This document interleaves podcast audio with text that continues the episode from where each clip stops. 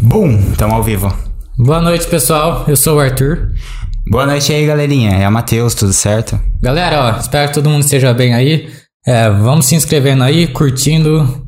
É, não vou falar que é pra ajudar o Paulinho, né? Porque ele, ele foi desumilde, recusou a premiação brincadeira. ele já deu esse sketchup aqui maravilhoso pra gente, todo personalizado. É, agradecer ele novamente. Mas se inscreva aí, ó, deixa o like, curta, compartilha com os amigos. Paulinho, seja bem-vindo, boa noite. Boa noite, Arthur. Boa noite, Matheus. Boa noite, Paulinho. Seja Prazer imenso aí. estar aqui. Já falei que eu sou fãzaço do programa, fãzaço de vocês aí. Acho que esse projeto é magnífico, é o futuro, né? Eu acredito muito. É uma honra estar aqui batendo esse papo com vocês. Para, é, boa noite ao pessoal de casa aí que tá aí. Já, Já já tem uma galera no chat. O Diego Driossi falou: tô na academia, mas tô vendo vocês. É, Pamela Isabel Alves Cunha falou: pra cima, Paulinho, mestre. Elias Jansen. Elias Jansen, Paulinho é fera demais, sou fã desse, ca desse caba. meu irmão. É isso. Bem, bem querido pela galera, a gente percebeu lá no, no Instagram também. Legal. Vamos começar. Isso Tudo aí, certo? galera. Seja bem-vindo. E, gente, pelo amor de Deus, olha isso daqui, mano. De...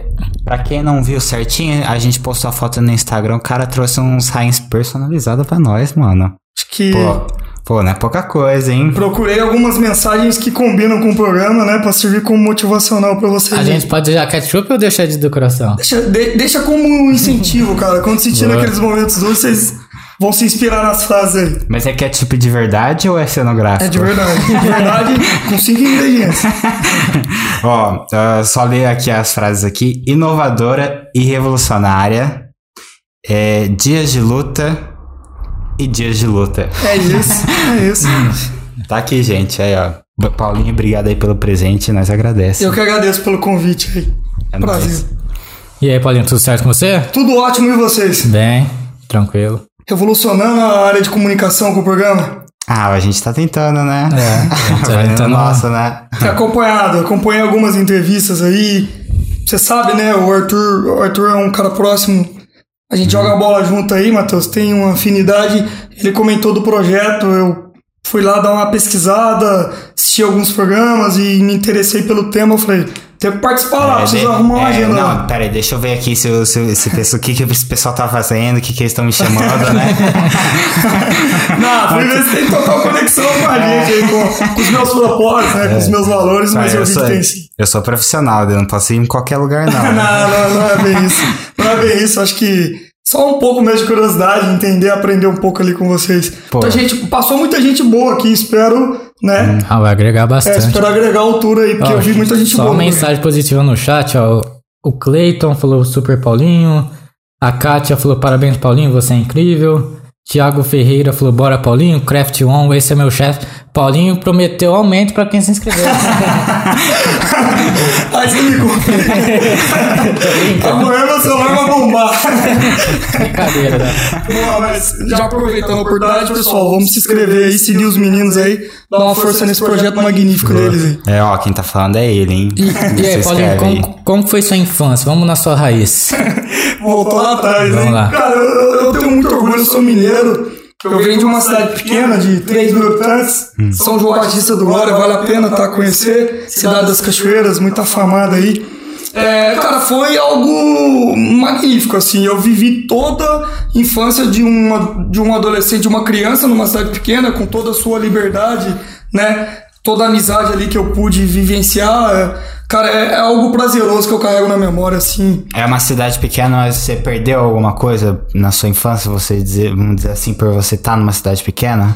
Cara, assim, sabe quando você nasce num lugar que você se sente especial, mas você sabe que aquilo você quer ir além, sabe? Eu acho que é um pouco desse sentimento. Eu, eu, eu, eu gostava muito, eu gosto muito, sempre que eu tô de férias eu vou pra lá, meus pais estão lá, minha família tá toda lá.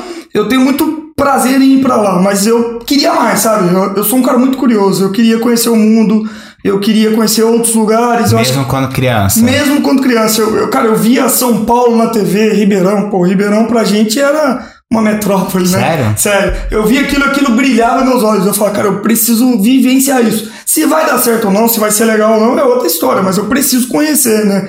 E, cara, tipo, cidade pequena, você acha tudo muito difícil, né? Ir ali é longe, pô, uma viagem é muito cansativa, então você vai com aquele sentimento, sabe? Tipo, eu, eu faço muito essa analogia hoje, quando eu tô em São Paulo. Quando eu tô em São Paulo, às vezes eu não gosto de trabalhar em hotel, escritório e tal, eu prefiro trabalhar na rua, conveniência, padaria. E às vezes eu tô interno trabalhando o pessoal em São Paulo, sete e meia, oito horas da noite, tá todo mundo ali trabalhando com o notebook ligado. Quando eu tô em Ribeirão, quatro e meia, cinco horas da tarde, eu já vejo a galera ali fechando o note, sabe? Tipo, querendo ir pra casa. Acho que é um pouco muito dessa vivência de interior, entendeu? É, mas, cara, é algo incrível, assim, a experiência que você tem de nascer numa cidade pequena e poder viver aquela infância, curtir a infância, eu acho que não tem dinheiro no mundo que pague Não isso. tem entendeu? preço, é. Não tem preço. E na sua infância você sempre foi estudioso? Como que era? Cara, nada, não fui nada. Eu- eu- cara, eu, eu sou um líder nato, sabe? Então, desde pequeno eu. Assim, eu. eu tinha de turma- sucesso, hein? História de sucesso. É, eu tinha turma de amigo ali, eu. Cara, eu. hum, organizava as brincadeiras, o ir embora mais cedo, sabe? E então. Aliás, né? Eu acho que estudar é super importante. Não façam como eu, quem tá em casa assistindo aí, por favor. Mas eu não fui muito, não, viu, Arthur? Você foi, foi mais que eu. Não, eu sei da sua história. Também não foi não. não, mas assim, cara, tem diferença, por exemplo. Tem aquele cara que é um nerd, né? Que estuda, Sim. Que gosta de estudar, mas tem aquele cara que é inteligente e, e passa na média, mas não significa que ele não vai ter um sucesso na vida, né? Perfeito, mas eu acho que é importante, você tocou num tema legal, porque o cara que não estuda, ele precisa fazer algo a mais que o cara que estuda. Né? Então, é, essa é uma das estratégias que eu usei ao longo da minha vida Ele profissional. compensar de outra forma. Justamente. Porque esse é o ponto. Por isso que eu falo pra turma que tá lá em casa: estuda, cara, se dedica, aproveita, porque, é, velho, o conhecimento é, é um- algo que ninguém tira de você, né? E o cara que não estuda, cara, ele precisa trabalhar mais, ele precisa se dedicar mais, ele precisa fazer coisas a mais pra ele poder acompanhar naquele mesmo nível, né? Eu acho que você sabe um pouco do que eu tenho É que, por, por exemplo, muitos professores falam muitas coisas erradas, por exemplo. Desmotiva as pessoas para. Sabe que tem aquele aluno que tá. no- Porque, por exemplo, é muito complicado pra galera que tá no terceiro ano, segundo ano, que vai fazer da vida, né? Porque é uma pressão. E, por exemplo, os professores falam, ah, se não fazer isso, vai virar lixeiro, não sei o que, menosprezando as outras profissões, né? Sim. Só que não é uma coisa legal de se falar. Por exemplo, eu escutava isso, não que eu não, não era inteligente, é que eu ficava o pessoal da bagunça, né? Acabava englobando, né? Sim. Tal, aí eu fui pra escola pública, né? Hum, A escola pública mudou minha vida, assim, em outra perspectiva de vida também. Perfeito. É, 10 anos em particular, fiz 3 em pública, o Matheus também é a mesma coisa. E a gente mudou a nossa cabeça por conta da pública, né? Porque a gente viu vivências que a gente não via em particular, né? É, eu acho assim, o, o, o método, a metodologia de ensino, ela precisa evoluir, né? E, e talvez seja esse o grande ponto, sabe, Arthur? E, e às vezes esses alunos são vistos como alunos que não são tão dedicados ou que têm dificuldade de aprendizado, mas não é isso. Talvez seja o contrário. São alunos muito mais inteligentes que às vezes aquele, a metodologia de você encher o quadro de matéria e depois aplicar uma prova ali, ela, Causa, às vezes causa TED no aluno. ela não prende atenção, justamente. Então, eu, eu sou um cara muito dinâmico, eu sou muito acelerado, cara. Eu sou um cara extremamente acelerado e eu gosto de dinâmica, sabe? Tipo, eu curto muito mais uma apresentação, sabe? Montar um projeto, apresentar, você ter uma, um nicho de ideia e trabalhar, construir, do que aquele método decoreba. Que você enche o quadro de lousa, você precisa decorar e depois tirar 9, 8,5 ali para poder passar. Sim. Eu acho que esse é o grande ponto, sabe? Muitas, graças a Deus, o ensino tem evoluído nesse sentido, né? Muitas escolas têm acompanhado é, essa chegada da tecnologia. O que vocês fazem aqui é isso, é coisa incrível. Não sei se vocês já pararam para pensar, mas o que vocês fazem atualmente é que a turma lá atrás fazia com rádio. Por exemplo, meu pai gosta muito de comunicação. Meu pai lá atrás tinha as rádios ali, né? nem pode falar aqui, mas pô, tinha as rádios pirata dele que ele fazia ali e tocava com os amigos e tudo mais. É, é o que vocês fazem hoje, é a rádio moderna, né? É a comunicação moderna que é o que vocês estão fazendo, levando conhecimento para quem tá em casa, levando propósito, né? Eu vi um programa que vocês fizeram aqui recentemente que falava muito de diversidade. Cara, eu achei aquilo incrível, sabe? É, porque vocês falam para um público jovem, vocês falam para um público, né, que tá pensando o que vai fazer, né, que tá pô, ganhando um pouco de conhecimento. Falar de diversidade é fundamental, entendeu? Para abrir um pouco a cabeça. Então, São pautas que estão sendo abordadas hoje em dia. Justamente, eu vi o programa que vocês fizeram, né? Você até comentou comigo aqui nos bastidores. Cara, eu achei incrível isso. Então, acho que é legal vocês fazerem esse tema, né? Até para ajudar a turma que tá ali é, poder desenvolver e aprender um pouco com vocês. Mas o. Mas eu acho que, per- perdão, te cortei. É, muito professor vê isso também, de alunos que não, certa, não necessariamente se dão bem academicamente em provas, mas às vezes vai fazer um trabalho em grupo ou um trabalho individual, alguma coisa com uma dinâmica diferente, vê que o aluno pô, se deu super bem, é, que ele compensa em outras áreas. É porque é, é, é, é uma mesma meto- metodologia pra, aplicada para diversos tipos de pessoas. E não é todo mundo que se encaixa nesse padrãozinho Perfeito. de estar de tá se dando bem da mesma maneira. Perfeito. Então tem gente que, que às vezes é bagunceira, às vezes não tem a- a- as notas mais altas ali, mas ah, tem indícios, se você procurar ali, se você olhar bem, que é, é uma pessoa com um potencial enorme. Eu costumo dizer que eu não era tão bagunceiro. Os, os meus amigos me levavam pra bagunça e muitos deles estão ali mandando mensagem já e, e polemizando. Brincadeira, eu era assim o cara que da rebeldia ali que puxava. Esse pessoal do- na vida, amigos, viu? Pessoal do chat, estão dando boa noite. A gente vai ler as mensagens. Espera um pouquinho. Isso. Não, é. não precisa ler. Ah, tem a galera mandando te Não, a gente elogiando, é- pô, não pode. Não vai a, gente, a, gente gosta de, de- a gente gosta de, De ir incluir todo mundo, é. com o pessoal. Que- É porque se a gente ficar parando pra ler toda hora, pode mandar pergunta, óbvio, é, elogio pro Paulinho, fica à vontade. Mas a gente tem um tempo também pra ler, né? Pra não ficar, né, Legal. cortando o assunto e tal. Mas o legal daqui é que a gente expõe o que a gente pensa, entendeu? Tipo, a gente não fica naquele negócio único, entendeu? Tipo, ah, vamos falar as coisas, por exemplo. Eu ver, ah, matemática. É um exemplo, matemática é uma coisa super importante. Se a gente achar que não é, ele ou eu, a gente vai falar, não acho que é importante? Não vai ficar querendo seguir um É padrão. um programa de debate, né? O, a gente alcança a, a verdade, a- tipo assim, ao- no debate, sabe? Porque uma pessoa vai expor uma ideia, outra pessoa vai ter uma ideia oposta. Com argumentos você consegue chegar numa, na- numa solução, entendeu? Quem tá assistindo vai, vai ver dois pontos e vai conseguir tirar uma, uma ideia melhor. Por exemplo, assim, tava falando de faculdade. Eu já falei aqui em vários programas, tipo assim, não é que eu, por exemplo, eu não é que eu sou contra, entendeu? Só que eu acho que a pessoa não precisa fazer uma faculdade pra ser alguém na vida, entendeu? Porque, por exemplo, tem muita gente aí que tem ideias incríveis. Você já deve ter visto pessoas aí que tá com ideias incríveis pra desenvolver as coisas. E, por exemplo, a gente vê várias pessoas que formou e querendo ou não, tá, não tá na área que queria, né? Tipo, sei lá, tá fazendo bico de Uber e não sei o quê. Então, tipo. Sabe aquele negócio tem mais engenheiro fazendo Uber do que. Tem pra caramba. Então ganhando dinheiro, hein? Peguei alguns É. Ubers por aí nas minhas viagens, tem Uber ganhando mais de 8 É, mil por reais. exemplo, a pessoa falou assim, pô, eu gosto, eu pref- se eu soubesse que o Uber tava dinheiro, eu nem tinha feito faculdade. Cara, é, assim, é, é um tema polêmico, né? Aham. Porque muita gente defende a ideia do conhecimento acadêmico para administrar algumas, algumas funções, alguns setores de empresas. Né? A gente vê até isso, num, por exemplo, nós estamos em mudança de presidente, então tem ali o programa de, de, de- de- a transição de, de mercado, enfim, aí tem as críticas, né? Pô, o presidente do Banco Central não é um cara de administração, né? Ou secretário de Segurança Pública não é um militar, então sempre surgem esses temas, é, é- é um pouco polêmico. Mas, assim, eu vivenciei isso, tava falando um pouco pela minha experiência. É, concordo contigo, acho que tem muito talento aí que precisa de uma oportunidade, mas o, o, o conhecimento acadêmico ele faz diferença. Eu acho que depois que você cursa uma faculdade, que você tenha a, a chance de fazer uma MBA, uma pós, você começa a evoluir, você começa a pensar diferente. Mas uma coisa que fica claro pra mim, eu acho que é até um pouco do que vocês dois compartilham aqui, além do conhecimento acadêmico, é trabalhar com gente boa, sabe? Quando você tem gente boa trabalhando contigo, seja num projeto, numa empresa, até mesmo nu- nu- numa faculdade, o sarrafo te puxa pra cima. Quando você tem um cara que é diferenciado, que trabalha contigo, cara, você acompanha ele. Né? E a mesma coisa, o contrário, quando você tem alguém que trabalha contigo que essa pessoa não é tão boa, cara, ela te limita a crescer. Então, assim, muita gente me pergunta, sabe, às vezes do meu histórico profissional, pô, é, se você pudesse dizer qual o teu grande diferencial, né, ao longo da tua carreira, além de trabalhar muito, é claro, né, enquanto eles dormiam eu trabalhava, isso sempre ficou muito claro pra mim, tem o fato de trabalhar com gente boa. Eu tenho dificuldade imensa de trabalhar do meu lado, no meu time, né, ou até com um par de pessoas que não puxam o sarrafo pra cima, sabe?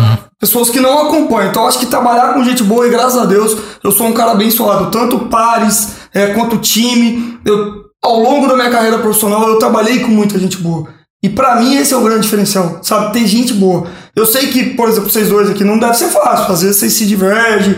Pô, de novo o Arthur com aquela ideia, né? De novo o Matheus com aquele assunto. Isso é normal, isso faz parte do jogo. Mas quando você entende que o teu companheiro, o teu par é bom e ele puxa o negócio para cima, isso te leva junto, te motiva, te, né, te leva pro mesmo propósito. Eu acho que trabalhar com gente boa, para mim, eu acho que faz toda a diferença. Isso em qualquer projeto, uhum. seja ele um projeto remunerado ou não, entendeu? Quando a pessoa tá correndo na mesma direção que você. Mesma né? direção, no mesmo propósito, na mesma energia, acredita no que você acredita, sabe? Entende que um parceiro, um sócio tem divergência de pensamento, mas acredita no projeto. Eu acho que isso é fundamental.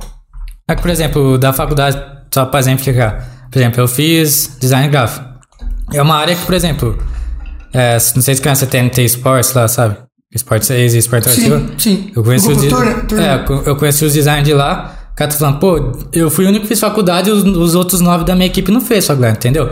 Então tem alguns pontos que, na minha opinião, não é mais necessário a pessoa, por exemplo, você ser contratado só porque tem uma faculdade. Porque, pô, igual eu falei, tem gente que manja pra caramba de design gráfico e não fez faculdade, entendeu? Perfeito. Aí tem uma pessoa que manja um pouco só porque fez faculdade, entendeu? Mas, por exemplo, é, qual chama aquela? Medicina, eu acho que é necessário pra você fazer Sim, faculdade. especialização. Né? Coisa de corpo, né, tal. Nada contra também. Eu não sou contra a faculdade, entendeu? É, mas eu acho que não é, não é tipo, por exemplo, eu acho que você não, não deve tem mais. uma série de coisas que é importante fazer. É, eu acho que você não deve ser não mais, tipo só assim. Medicina, deixar... medicina é um exemplo, Sim. mas. Mas, tipo assim, eu acho que você não deve deixar de contratar a pessoa por conta da. Porque uma fez faculdade e a outra não, entendeu? Mas, que... mas isso tem mudado, tá? Pelo menos eu tenho visto nas empresas de capital aberto, né? Empresas grandes, grandes empresas. Isso tem mudado. As empresas têm deixado de olhar aquele cara aquele modelo padrão, né? O cara que tem faculdade boa, que fala três idiomas, tem uma vivência internacional e as empresas têm dado oportunidade para a turma ali que é bom, que o cara né, é. tem um propósito, acredita em conceitos bons, né, tem um, um ideal e, e tem, as empresas têm apostado. E aí o curso de graduação ele vira uma consequência, né? Porque eu acho que esse é o ponto, sabe, Arthur? a, a faculdade ela não pode ser só uhum. o critério de contratação. Mas ela também não pode ser deixada Sim. de lado, né? É, eu acho que dá pra ensinar a pescar, contratar o cara e assumir um compromisso Sim. com ele ali, que ele possa se desenvolver e que ele possa é, né, ter o curso é acadêmico. Porque, por exemplo, tem uma gente que faz faculdade obrigado, entendeu? Pelos pais. E não, às vezes o cara, tipo, o cara formou, mas tipo, o cara formou e tal, mas o cara não. Aí tem um, igual eu tô falando, tem um cara que manja das coisas, mas não fez, entendeu? Conseguiu pegar a comparação. Sim. Mas eu, mas igual eu falei, eu acho que é válido fazer uma faculdade, nada contra, entendeu? Mas a gente tá falando de ter duas pessoas correndo pela, pela mesma direção. É, por exemplo, aqui o podcast a gente nem combinou que cada um ia fazer, foi tá ligado? Ele é mais da parte da infraestrutura, de organizar as coisas. Eu, eu dou um pouco mais de. Não que eu dou mais ideia, mas, por exemplo, eu sou o cara mais do design. Do, ah, mas ele é mais criativo Tipo assim, eu, eu tento. Tipo, eu falo, Matheus, vamos fazer isso? Ele fala, não, a gente repensa, ah, por que não? Por que sim, entendeu? Isso que é legal, porque não, é ruim se os dois pensassem igual, entendeu? Tem que ter um pouco de. O lado criativo dele, o meu, o lado dele da, da mecânica, entendeu? Mas é, é muito legal como, tipo, eu, fa eu falei isso logo no começo do podcast, tipo, alguns programas, e a gente não combinou nada. Eu ia falar justamente Não combinou nada. E eu fui tomando conta, eu fui tomando conta de umas coisas, ele foi tomando conta de umas outras, de umas outras partes do do projeto. E são partes que, tipo assim, eu sei que eu teria mais dificuldade. Eu, e eu também sei que ele teria mais dificuldade de tomar as coisas que eu faço. Entendeu? E isso foi, tipo, natural. A gente não precisou falar, ó, vamos fazer isso, colocar no papel, sabe? É, re recentemente eu participei de um programa de rádio aqui em Ribeirão. É, e assim, nada contra, mas tinha um script ali combinado, sabe? As perguntas, mais ou menos a linha de, de raciocínio que eles iam trabalhar na entrevista. Quando o Arthur me convidou, eu falei, e aí, Arthur, qual que é o escopo, né? Tem um, um brainstormzinho? Não, cara, ali é aleatório. Vamos botar o celular e vamos perguntar. eu confesso que eu fiquei um pouco assustado. Eu falei, o que que vem, meu Deus? Mas vambora, vamos pro jogo, né? Eu falei, cara, eu tô na chuva, eu consigo olhar. Mas é legal, cara, é legal esse, é, esse modelo, sabe? Uhum. Porque você fica bem à vontade, você fica livre. E o pessoal de casa tá ali, cara Todo mundo aí deve estar achando que eu tô na Faria Lima ali, no 24 andar. Nada disso, cara. Os meninos improvisaram o escritório aqui, cara. Ficou muito bacana. Quem tá em garagem, casa acha que eu tô na CNN, mãe, tô na Globo aqui, cara. Tô aqui. É numa garagem. Ó, pessoal, o pessoal que tá aqui, ó, vamos ler o chat também, ó. Deixa o like, pessoal. Paulinho, você empatou com o cara do recorde. Já, tô passado? 50. Porra, me ajuda. Então, Se tivesse mais um. Não, não, peraí, Ah, vamos, peraí, vamos peraí, passar. Com 50? Opa, vamos Chegou passar o recorde 50. aí. Não, ba- bateu o do Ronaldo, era 40 e alguma Não, coisa. foi 50. Não, vamos não. bater o recorde aí, a rapaziada de casa aí. Ajuda aí, chama os amigos aí pra participar pra cá. chama o time aí, Se vambora, o cara. Paulinho botar 51 pessoas, ele bateu o nosso Vou bater o recorde de aqui, vamos lá, pô. Quem me conhece sabe que eu gosto de desafio. Vamos aí, vamos chamar a turma pra participar aí. Pessoal, deixa um like, se inscreva, ó. Vamos ler aqui o pessoal que tá aqui, ó. Daí. Vamos. Nossa, calma, tem muita gente aqui. Vixe, meu Deus, eu fico até perdido com Que isso. bom, cara, fico feliz. É, Quer ajudar aí? calma aí, ó. Deixa eu pegar onde que eu parei aquela hora. É, vamos. Foi bem no começo, só leu algumas. É, Inara Hortolan tá aqui, falou parabéns, Paulinho. Minha prima, Edmilson Schiavinoto Edmilson, meu mestre. falou vou que tá, tá te assistindo no Espírito Santo. Já vou falar sobre ele, te meu mandou, mestre. um, te mandou um abraço. Olá, de Espírito Santo, hein? Lembra que eu falei de gente boa? Hum. É um exemplo. Entendeu? Me ajudou muito quando eu comecei ali. Minha primeira. Quando eu entrei na Ambev, um tempo. Pode falar o nome de empresa aqui? Hum. Pode, né? pode. Depois bota no royalty, aí a gente desconta aí. Mas quando eu entrei na Ambev, o Edmilson foi um dos líderes que pegou na minha mão e me direcionou, me orientou. Cara, eternamente grato. É o bigode, o famoso bigode ali. Sou fã É, demais. A gente vai entrar nesse assunto.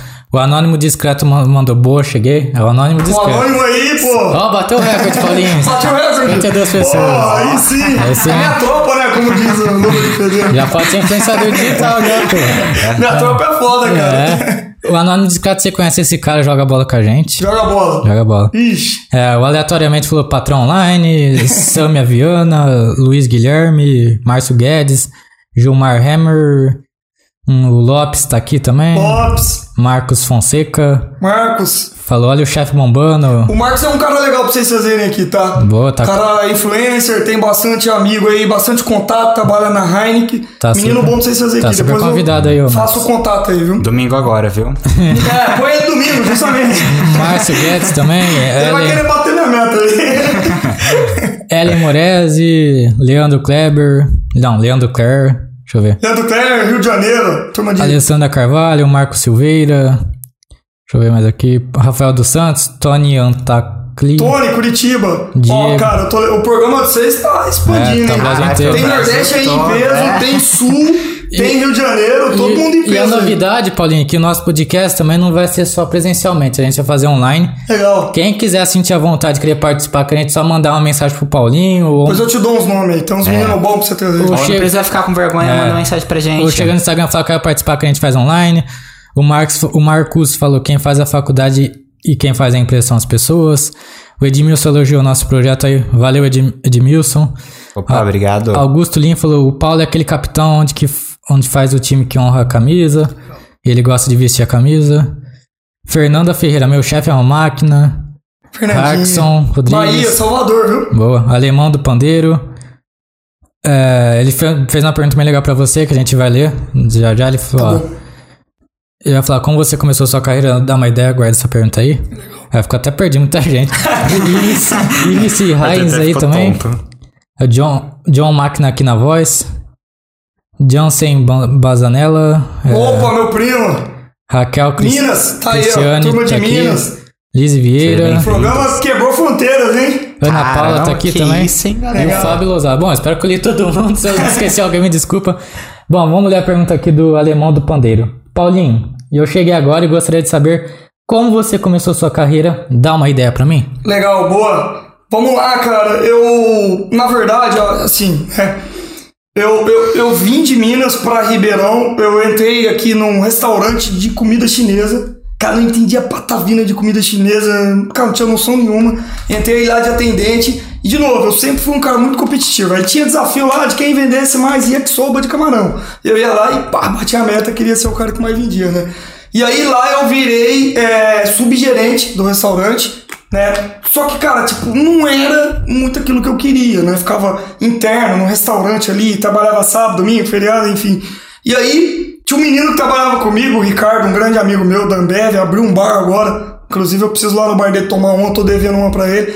É, e esse amigo meu fazia entrega nesse restaurante e ele virou promotor na Ambev, né? Escola Brahma aí. E ele falou, pô, tô indo pra Ambev de promotor e tal. Eu falei, cara, que legal, né? Ser promotor, abastecer produto em loja, né? Falei, eu vou nessa. Falei, pô, Ricardo, se tiver uma vaga lá, você, você me ajuda, né? Aí fiz o currículo, entreguei pra ele. E ele me, me ajudou, cara. Entregou pro cara lá, os caras me ligaram. Cara, mas tipo, Arthur, era metade do salário que eu ganhava. O restaurante eu trabalhava sábado, domingo, feriado e tal, cara, DSR, feriado e tal. Uhum. Eu ganhava uma graninha boa naquela época. E aí eu fui ser promotor pra ganhar metade, mas, cara, Ambev começando, tinha acabado a fusão, começar a fusão com Brahma e Antártica, eu falei, cara, esse negócio vai dar bom, né? Uma empresa começando tal, só que era terceirizado. E eu fui para lá como terceirizado promotor. E aí eu falei, cara, eu sempre tenho uma regra de vida. Não importa, você falou aí, né? Você comentou de gari, né? De coletar lixo, etc e tal. Cara, não importa o que você faça, seja o melhor, sabe? Esse é um negócio que eu aprendi desde menino. Você vai ser gari, se você vai ser atendente, você vai ser comunicador, são aqui. Cara, você tem que ser o melhor. Tem que pegar o programa para ser o melhor, para se destacar e fazer diferente. Então eu peguei essa oportunidade pra, como uma grande oportunidade na minha vida. Cara, ganhava muito pouco, era sobrevivia, né? E, mas era uma grande oportunidade de encarreiramento de crescer. E deu certo, cara. A Ambev teve vaga lá para vendedor. Eu, eu fui no processo seletivo. Essa turma que eu citei aqui, vou citar ao longo do programa, me ajudou muito. Foram me orientando, me conduzindo. Eu era muito cru, cara. Imagina, um menino, menino, 22 anos, veio da cidade pequena, chega aqui, Ribeirão é gigante, você se perde, né? Você quer, pô, entender como as coisas funcionam, multinacional, cheio de processo, rotina. E aí, o que, você precisa? Gente boa para te conduzir, ter humildade de ouvir os mestres. Essa é outra coisa que eu aprendi também. Pô, se você tem mais experiência que eu, cara, eu vou contigo, me ensina como é que eu faço, sabe? Ter humildade de aprender. Então, é, respondendo é um a pergunta. sucesso, né? É justamente isso, a humildade de ouvir o companheiro ali, porque ele sabe o caminho, né? Então, eu sou grato a todas as pessoas que trabalharam comigo, sabe? Em todos os lugares que eu passei, porque todas elas me ensinaram, me ajudaram, me desenvolveram. E hoje eu sou um pouquinho de cada uma delas, né? Eu sou um pouquinho do Edmilson, eu sou um pouquinho do Ailson, que foi meu, um dos meus primeiros supervisores que eu tive também, meu atual gestor, né? Então, eu sou um pouco de cada gestor é, que eu tive ao longo dessa carreira e meus pares também, trabalhar com gente boa. Sim. Leva o sarrafo pra cima. Uhum. É, você é desobediente produtivo? Já viu esse termo? Já. Cara, eu, eu, eu tenho dificuldade de seguir script, sabe? Lembra do programa aqui e tal? Ah, o script é esse, tal horário tem que perguntar isso, depois a gente tem que soltar propaganda. E eu acho que isso mesmo é coisa no meu trabalho, sabe? Eu, eu tenho um plano, eu sou muito fiel, fiel não, porque é coisa daquele time lá, né? Não uhum. pode não citar o nome aqui, eu sou palmeirense, você sabe. Sou muito leal aos meus planos, entendeu? Uhum. Então, você pega, eu, eu pego os meus planos e vou até o final. E isso acaba me deixando um pouco, né? É, nesse, um pouco inconsistente do que você uhum. falou, cara. Eu acabo não sendo regrado a processos e rotinas e acabo sendo um pouco indisciplinado nesse sentido. É, é, uma, é um termo bom que o Ivan que eu falei. Eu fui na palestra dele lá. É, ele, ele tá falando né, que quando ele trabalhava lá na Globo, é, tinha um negócio que ele. É, ele foi gravado, por exemplo, ele falou assim. Que ele ia gravar um negócio sequestro, não sei o que, ele era o único repórter disponível. Aí no meio do caminho o carro quebrou, parece, ele viu um, uma galera mexendo no formigueiro, não sei o que. Aí foi, foi ver o formigueiro. Fazia, sei lá, 10 anos que não tinha esse fenômeno, que as formigas estavam saindo não sei da onde, levando comida pra não sei pra onde. E, e ele ganhou. ele ganhou até o prêmio por isso. Aí ele falou assim: se o carro não tivesse quebrado, ele não tivesse a vontade de, de querer se envolver no que estava acontecendo lá, talvez ele ia ficar naquela mesmice. A carreira dele mudou, talvez. talvez é, é o desobediente produtivo é você não ficar na mesmice, é você querer ir além do que você pode, né? De você querer trazer mais pro seu trabalho, pro sua. Total, eu, eu sou muito isso, cara. Eu, eu chamo isso de trocar o pneu com o veículo em movimento, sabe? Tipo, vocês, cara, ah, um microfone desse aqui estraga. Não dá para não ter o programa amanhã porque um microfone estragou. Cara, vamos aí, o, o, programa precisa ter, tem um convidado, tem, né, os ouvintes ali aguardando o programa começar. Vamos embora seu microfone, adapta um outro aqui, aproxima o convidado, sabe? Eu, eu gosto muito disso, sabe? De seguir adiante, de novo, leal ao plano. Tem um plano, eu vou até o fim com ele, acredito. É, só que por outro lado, cara, isso acaba, né, te deixando um pouco não tão desregrado, porque Ivan Moré, Globo, padrão, seguir toda aquela regra, todo aquele processinho, ele acaba, né? Ele teve que se adaptar ao dia dele ali, né? Ele tinha uma outra reportagem que ele se adaptou naquele momento, né? Um pouco do que você falou. Gente, Mas eu outra acho que- vantagem, perdão. Não, pode falar. Não, Mas você vai até falar eu- que hoje em dia tá bem melhor do que tá na Globo, mas pode continuar. Hoje, é, mas até pra quem tá começando, é, você não ser uma pessoa muito regrada é, é uma vantagem no sentido de muitas vezes você tá esperando o cenário perfeito. Entendeu? Você tá, ah, eu preciso disso, disso, disso, disso. Você faz uma lista na sua cabeça, ou faz uma lista mesmo, de coisas que você precisa para o seu projeto dar certo, para sua ideia dar certo, e você acaba sempre adiando ela. E quando que muitas vezes quem, quem realmente vai participar e vai atrás das coisas vai fazer as coisas. Pô, pre- preciso que isso dê certo. Então vamos fazer. Como é que a gente consegue fazer agora? Entendeu? Então vai nesse sentido também. Cara, é, as empresas hoje, principalmente quando você fala de grandes multinacionais, cada vez mais os gestores eles têm menos tempo para pegar na mão do liderado e desenvolver e, e poder ir, né, trilhando o cara. Então, o que, que é fundamental, cara? O cara ser curioso, sabe? É, eu, eu lido muito com trainee, manja? Trainee, cara, é, esses profissionais que, que saem de faculdade boa, USP, Unicamp, fala cinco idiomas e tal. Cara, é uns meninos muito inteligentes, sabe? Mas muito inteligente. Cara, os caras chegam e eles pegam um projeto e caem pra dentro daquele projeto e transformam um problema em solução. Mas por que, que eles são assim? Porque eles são curiosos, cara. Eles começam a perguntar aí o porquê disso, e não concorda, e vai em outra pessoa, escuta a opinião de outra pessoa, faz um brainstorm, monta um plano de ação e vai no plano, sabe? Eu eu acho que é um pouco disso, você, Matheus. Você ser muito. Cara, você ser curioso te ajuda demais, entendeu? E, e, e é legal você falar isso, porque a gente encontra muito isso, né? É, principalmente nas grandes empresas. Profissionais que chegaram recém-vindo da faculdade. E, cara, tipo, a faculdade nem sempre é a vida como você vai encontrar na empresa, né? Você nunca tem o budget, o orçamento que a faculdade falou que você ia ter. Não, porque você vai ter um budget infinito. Eu fiz publicidade e propaganda. Né? E aí, a gente acreditava que ia chegar numa agência, você sabe disso, você mexe com isso. Que você ia chegar numa agência e o cliente ia disponibilizar um budget, né, um orçamento ilimitado pra você poder fazer o que você quiser. Mas aí que você confia. E não é bem assim, né? Cara, a empresa vai dizer, pô, eu tenho aqui 0,1% do faturamento, se eu criar uma campanha falando de ketchup aqui, puxar pra minha empresa. Ketchup Heinz, você vai ter que fazer com que esse, esse produto ganhe participação de mercado, aumenta a venda, fidelização de marca, etc e tal. E quando você vai olhar o dinheiro, cara, é muito limitado. O que você tem que fazer? Usar a criatividade, ser curioso, é, cair pra dentro, entender como o shopper, que é o consumidor que compra, é, entende a percepção do produto. Cara, de novo, a vida como ela é. E às vezes na faculdade, voltando àquele tema inicial da nossa conversa, você não aprende muito isso, É, entendeu? peraí, peraí. O. O. Imis Heinz falou: está dando retorno à live. A voz do Paulo está dando retorno. Dando retorno aí. O que, que, que que ele quis dizer com dando retorno? Deixa eu ver, só um instante. Ah, vai falando normal aí, só pra ter um. Fala aí, Paulinho. Alô, e, a tá Copa, e a Copa do Mundo, Paulinho? Copa do Mundo vai dar Portugal, hein? Vai dar Portugal.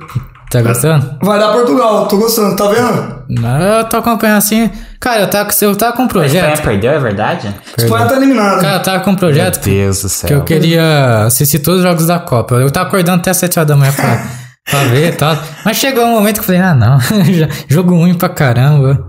Pessoal que tá no chat, ó, comenta pra gente se tá dando retorno na voz do Paulo, se os áudios, se o microfone tá legal. Agora melhorou, o Júnior falou. Melhorou? Acho que é a proximidade Melhorou. aqui. Cara, eu, eu falo muito alto, eu tentei manter uma distância aqui, mas aproximei de novo. É, parece que tá normal. Eu acho que era só. Falou que a voz- você fala alto, às vezes o microfone do o meu o dele pega um pouco. Ah, falou entendi. que a Mas voz normal. tá dupla, mas já melhorou. Ah, deve ser isso. Vou, vou me afastar um pouco do Paulo aqui. Boa. Cadê? Eu não vou aparecer na câmera. Ô, louco, nós temos que ficar pertinho dele, mano. É. Pessoal, dá, dá o ok aí, tranquilo. Ó, é, Paulinho botou 66 pessoas. ó. 66. Agora tá com um recorde Bora. histórico aqui pra gente. É minha tropa que tá aí, pô. Não, o cara já chegou aqui e falou qual que é o recorde. Falei, não mandei.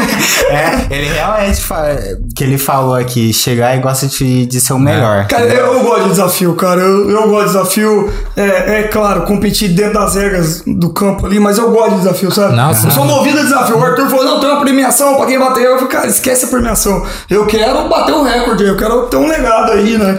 Quero. Não precisa nem seguir as regras, pode ir contra as regras. E depois tem uns meninos bons que tá ali do outro lado ali É. assistindo a gente, que eu vou te dar uns nomes aí, eles vão vir aqui querer bater meu recorde, tá? Pode- pode e vir. Aí, e aí essa disputa não vai acabar não, eu volto aqui Boa. depois, você me Gosto convida de de novo. validade, irmão. É, Pessoal, vocês me convidam de novo, tá? Fechou. Pessoal, desculpa aí pelo problema do áudio, né? Mas vamos continuar aí. Você tava falando sobre prática, né? Execução e tal. Eu só formei, formei na faculdade porque eu fui trabalhar com Instagram. Porque, tipo assim, é, eu até uma crítica eu fazer pra faculdade, porque assim, como eu Outra falei. crítica? É, ele tá, ele tá implicado nessa faculdade. Pelo jeito, deu ruim. Não, é meu pai, por exemplo, meu pai faleceu em. Deixa eu ver. Foi em 2021. Meu tio faleceu três meses depois também. No, no mesmo, no mesmo dia e tal, mas só foi três, três, três meses depois. E eu já tava um pouco desmotivado com a faculdade. Eu falei, vixe, ainda pandemia, né? Que você, você era Foi online uma aula. fase ruim. É, já Momento tava, já tava naquela fase meio tal, aí o que aconteceu? Como eu trabalhava com Instagram, aí tinha, eu vi o pessoal no grupo, nossa, tem prova hoje, nossa, tem não sei o que, tem trabalho hoje. Aí eu falei, putz, não, não, não, não fiz o trabalho. fui com zero no. Que tem bimestre, né? Tipo, sei lá, é, primeiras provas, fui com zero em todas as provas. Aí no segundo trabalho, não fiz trabalho nenhum, não sei o que. Aí fui fazer só a prova final, cara. Aí eu falei, putz, cheguei aqui, o que, que será que vai cair? Nem estudei o conteúdo. o que, que vai cair? Só que chegou na hora da prova, era tudo que eu trabalho, entendeu? Tipo assim, não tinha muito segredo. Então é aquele negócio. Tirou zero. É, Zero, ah, eu- Por isso que ele tá implicado nessa faculdade. eu precisava tirar 9, eu tirava 9. Eu precisava tirar 8.75, tirava 8.75. Eu precisava tirar 10, tirava, tava tirando 10 também. que assim, cara... é- Mas é verdade, por exemplo... O, é mais fácil um cara que tá na, na prática se dar bem do que o cara que estudou tal, que ele não tem essa, essa experiência, essa vivência, né? Vai demorar um pouquinho pra ele se adaptar. É claro que ele vai chegar até lá. Só que é legal a prática, né? Você já tá na prática do que... Não, e, e, assim, a turma que tá, lá em que tá em casa, eles talvez não tenham essa noção, mas o Arthur que tá falando aqui, né, falou da faculdade, talvez a turma lá tá pensando, pô, esse Arthur não, não, não estudou, não quer estudar, não quer fazer nada na vida. Mas, rapaziada, ele tem uma página, e até fazendo um jabá pra você, depois você me paga o royalties, tá? Ele tem uma página que chama Fake News do Futebol. Cara, depois eu falo sobre essa página aí, mas enfim, ele tem quase 300 mil seguidores nessa página, tá? Então o menino é, é fora da curva, eu tava olhando a página dele lá. Inclusive, cara, tem algumas pessoas, depois eu te mostro, que seguem a sua página aí bem famosinho, tá? Pessoas de São Paulo ali que eu conheço, uns caras bem formador de opinião que estão seguindo tua página lá. Aí Tudo sim. bem que essa página me dá várias rasteiras, às vezes eu acordo de manhã, eu acordo muito cedo, tá? 4, 5 horas da manhã eu tô levantando. E aí, cara, é, né, ma- mania de brasileiro já vai pro celular. Dou uma sapeada ali no, no, no Instagram, vem os fake news do futebol do Arthur. Machucou o Neymar, não vai jogar. Eu falo, de novo, cara, o Neymar recuperou agora. Aí eu vou olhar lá a página do Arthur, mas eu fico bravo com ele. Até uma hora que eu vou mandar pra falar, Arthur, aí você me derruba. Ó, às vezes eu tô ali na correria, numa viagem ou outra, no intervalo ali, eu dou uma olhada no Instagram, lá vem o fake news do futebol. Brasil eliminando da Copa. Mas como esses dias? Eu não assisti o jogo do Brasil, eu tava num voo, cara. O jogo foi a uma, uma Quatro, hora. quatro. O de ontem foi 4. Não, não, foi o, o anterior, Brasil. Camarões? Brasil e Camarões, se não me engano. Foi eu tava, quatro também. Eu tinha um voo pra Floripa e eu não assisti o, o, o jogo. Eu tava no avião e, cara, um azar danado, o avião não tinha ali o ao vivo e acabei não assistindo. O, o- não sei, o Wi-Fi do avião não pega YouTube, ele é bloqueado e tal, acabei ficando sem o jogo. E aí eu saí do avião, primeira coisa, Instagram. Eu olho ali, Brasil eliminado da Copa. Eu falei, caramba, mas eu entrei no avião, tava, né, pra classificar ali se ganha e tal. Olhei a fake news do Arthur, cara. Você me derruba com essa fake news. Filho tá da dando puta, certo, né? né? Se a intenção é deixar bravo, você tá conseguindo. Não, pelo menos isso. É, e você é um cara que viaja bastante, né? Você, você sempre gostou de avião, nunca teve medo? Como que é? Já sei. Mandaram essa pergunta aí dizendo que eu Não, tenho medo de avião. não, certeza. não dá, não. certeza. Não vai dar, não. Conhece os meninos estão ali. Cara, deixa eu contar essa história, ela é bem engraçada. Posso? Pode, Por favor. claro. Cara, é- é assim, eu, eu, eu, te- eu- na verdade, eu não tenho medo de andar de avião. Eu não tenho a paciência com os scripts de avião. Cara, você entra na fila, aí depois você vai ali, passa no raio-x, tira o cinto, tira o notebook da mochila, aí você fica esperando pra embarcar, e aí chama primeiro da fileira de 1 a 10, depois do 11 ao 19. Aí os caras implicam com a arma. Não, aí você entra no avião, você senta no avião e fala, agora esse avião vai voar, né? Vai chegar lá logo e vai resolver meu problema. Aí começa o piloto, não, não tem uma autorização para voo ainda. Aí tem um passageiro que ficou para trás, eles começam a procurar o cara. Aí não achou o cara, aí tem uma mala ali que não foi revistada e precisa voltar. Velho, eu não tenho paciência, juro. Eu prefiro, sinceridade, eu prefiro pegar meu carro, andar 800, mil km aí do que pegar avião, sabe? Eu não gosto, cara. E até mesmo que quando eu vou de carro é mais produtivo. Porque eu vou parando, sabe? Cara, eu, a minha, o meu trabalho, a minha função, ela se divide muito, né? Então eu tenho uma parte interna de planejamento estratégico ali, mas eu também tenho uma parte de visitar lojas, supermercados. Então quando eu vou de carro, eu, eu passo em vários supermercados. Eu amo visitar mercado. A trabalho, porque compra não conta comigo. Eu odeio fazer compra em mercado. Mas a trabalho eu visito muito. Mas eu não Que tenho ironia. paciência com o tal do avião, cara. Com o horário que você tem que estar lá. E aí você fica na fila. Então, nossa, eu me estresso com o avião. Por isso que a turma aí fala que eu tenho medo. É, criou esse Não tem nada a ver com a altura. Não tem nada a ver. Eu, cara, eu fico ali intertido, ligo meu note, começo a trabalhar ali, nem vejo o voo. É, o Marcos, o Marcos Fonseca falou aqui, ó. Ele morre de medo, sim. Se deixar, ele vai de Ribeirão a Salvador de carro. Eu fui de Ribeirão Salvador de carro. Por isso que eles estão me zoando. O, ó, o Matheus falou assim: alguém sabe informar se o Paulo dorme? e o Júnior Blin, Blindad, Blindando. Esse menino é um menino bom de você trazer, viu? Pô, tá super a convidado também. dele. Ele falou assim: ó, ele não dorme não e precisa aprender a jogar bola.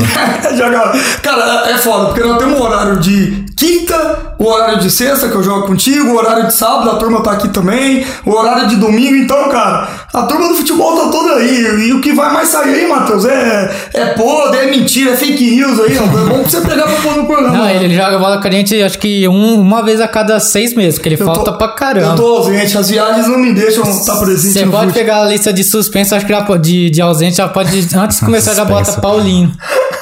Eu sou, é verdade, cara. Eu sou o cara que tô bem ausente mesmo. Eu não consigo, porque eu tento conciliar o trabalho com o profissional, mas o profissional com o futebol, mas é difícil. Mas você fica pouco em Ribeirão? Cara, eu, eu brinco com a turma. Eu tenho CEP em Ribeirão, mas não fico aqui pra receber as correspondências. Eu fico muito pouco, Arthur. Eu saio geralmente de Ribeirão na segunda e retorno na sexta-feira pela manhã ou na sexta tarde.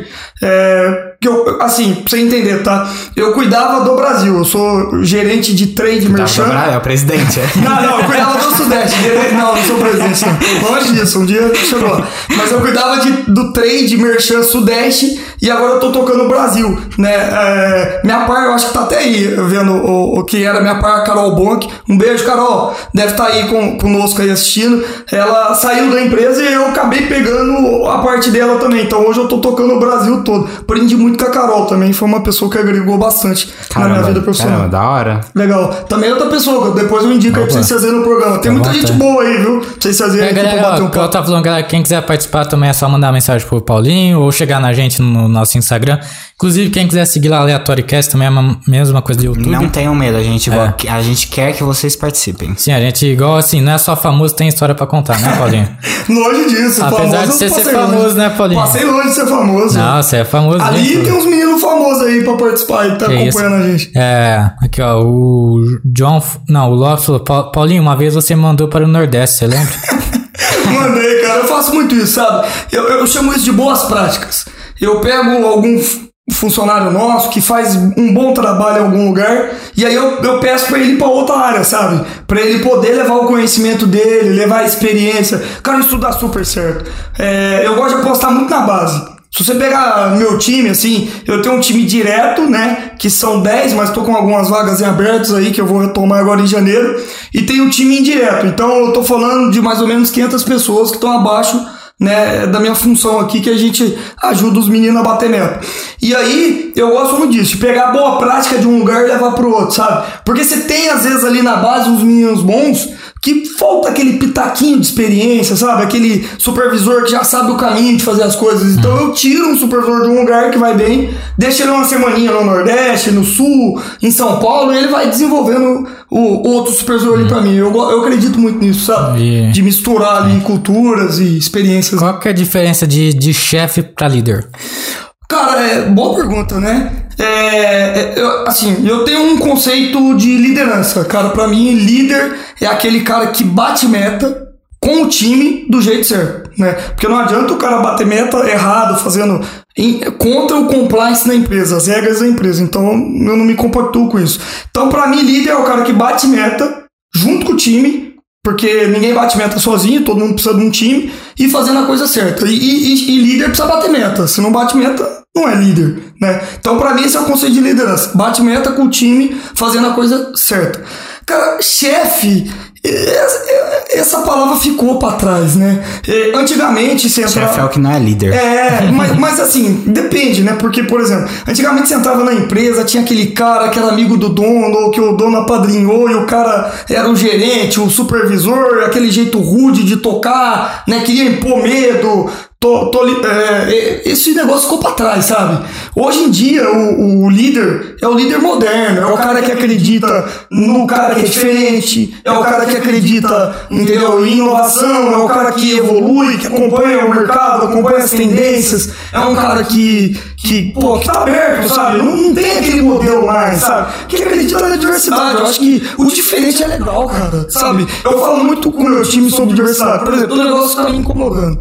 No meu time direto, eu tenho só uma mulher, que é a Thaís. Não sei nem se tá aí, mas cuida pra mim do Nordeste lá. E eu falei pro, pro eu preciso ter uma mulher no meu time, sabe? Eu quero ter diversidade no meu time, eu quero ter pessoas diferentes, porque o diferente é legal, né? Eu, cara, eu acredito muito no diferente, sabe? Ter um mix de time, não tem modelo ideal. É, eu acho que o grande erro de um líder é querer no time dele pessoas que se parecem com o jeito dele. Porque, cara, você vai lá no time é todo mundo igual a você, né? Quando você tem pessoas diferentes ali no teu time, cara, você tem um time bom, sabe? Que pensa diferente. E eu gosto disso, sabe? Às vezes eu implemento um plano de ação, uma ideia, e meu time chefe, o, o chefe, né? não aquele chefe, mas o, o plural de líder. Ô líder, chefe, pô, esse jeito aí não vai dar certo, vamos fazer diferente. E você vai e muda o roteiro. Não, né? pen- não pense em alguém que tenha ideias diferentes de você como alguém que não quer andar no mesmo caminho que você, que não quer ir pra mesma direção, que é o que a gente tava conversando Perfeito. mais cedo. Eu, eu acredito muito, cara. Eu acho, eu acredito muito em diversidade, sabe? Eu, eu sou um cara, inclusive tá nos nossos valores aqui na Craft House, de incentivar a diversidade. Não só acreditar, mas também incentivar, né? É, cara, a gente tem uma dívida histórica no Brasil, né? Às vezes eu escuto uns comentários, sabe, machista. É, ai, eu não gosto de trabalhar com mulher porque mulher engravida. Qual o problema de mulher engravidar e ter filho, e ficar com filho, e cuidar da família? Isso é legal, cara, né? Tá falando sua voz tá dando retorno de novo. Ah, tá dando retorno aí? É, falaram a Samia e o Ale, Ale falou que sua voz tá dando retorno. É porque tá, ele tá falando alto aí, os outros dois Vou microfones tentar falar um pouquinho mais baixo. Pegou bem? Ah, tenta falar um pouquinho mais baixo É, confirma pra gente, eu acho que tá... É, pra ver se vai dando feedback. Porque é tudo ao vivo, viu, galera? Boa, vai- é, aqui não tem nada combinado, né? É. Então o que eu tava falando é isso, sabe? Eu escuto muito. Às vezes, né? Eu, faço muito bate-papo com líderes de outras empresas pra ver o que a turma tá fazendo de bom ali, sabe? O que tem de legal lá e aprender mesmo. E, às vezes eu escuto uns comentários desse tipo, sabe? Ah, eu não gosto de trabalhar com mulher porque mulher é, tem que cuidar do filho. Tem que cuidar do filho e tá tudo certo, entendeu? Mas ela também tem que bater meta e ela vai bater, entendeu? Então acho que é um pouco disso. Eu acredito muito em diversidade e é, é uma coisa que eu fui evoluindo, sabe? Tanto como profissional como e também como homem, entendeu? Como pessoa, né? Como ser humano. Mas é certo, né? É, como líder, a gente tem muita responsabilidade. Demais. E às vezes, quando a gente não, não pensa nesse tipo, é, nesse tipo de coisa, a gente tá excluindo muita gente. Perfeito. Perfeito. Entendeu? Falou tudo. A gente viu muito isso, né? Essa polarização. Eu, eu não gosto de polarização. Vocês falaram bem no início aqui que é tá aberto, bate-papo, ideias diferentes. Eu gosto disso, entendeu? Pessoas que pensam diferente e tá Uhum. tudo certo. Vamos embora na ideia tua e vamos, né, entregar o plano e vamos bater meta e Aí vida você, quer, você cria mulher pra, pra sua empresa, a Tuane Corrêa falou, me contrata. Manda ela mandar o currículo aí, depois eu passo. Não, é verdade, eu passo o link aí, pode mandar o currículo, viu, Tony? Aqui sempre. Gente boa, eu eu costumo falar isso, Arthur e Matheus.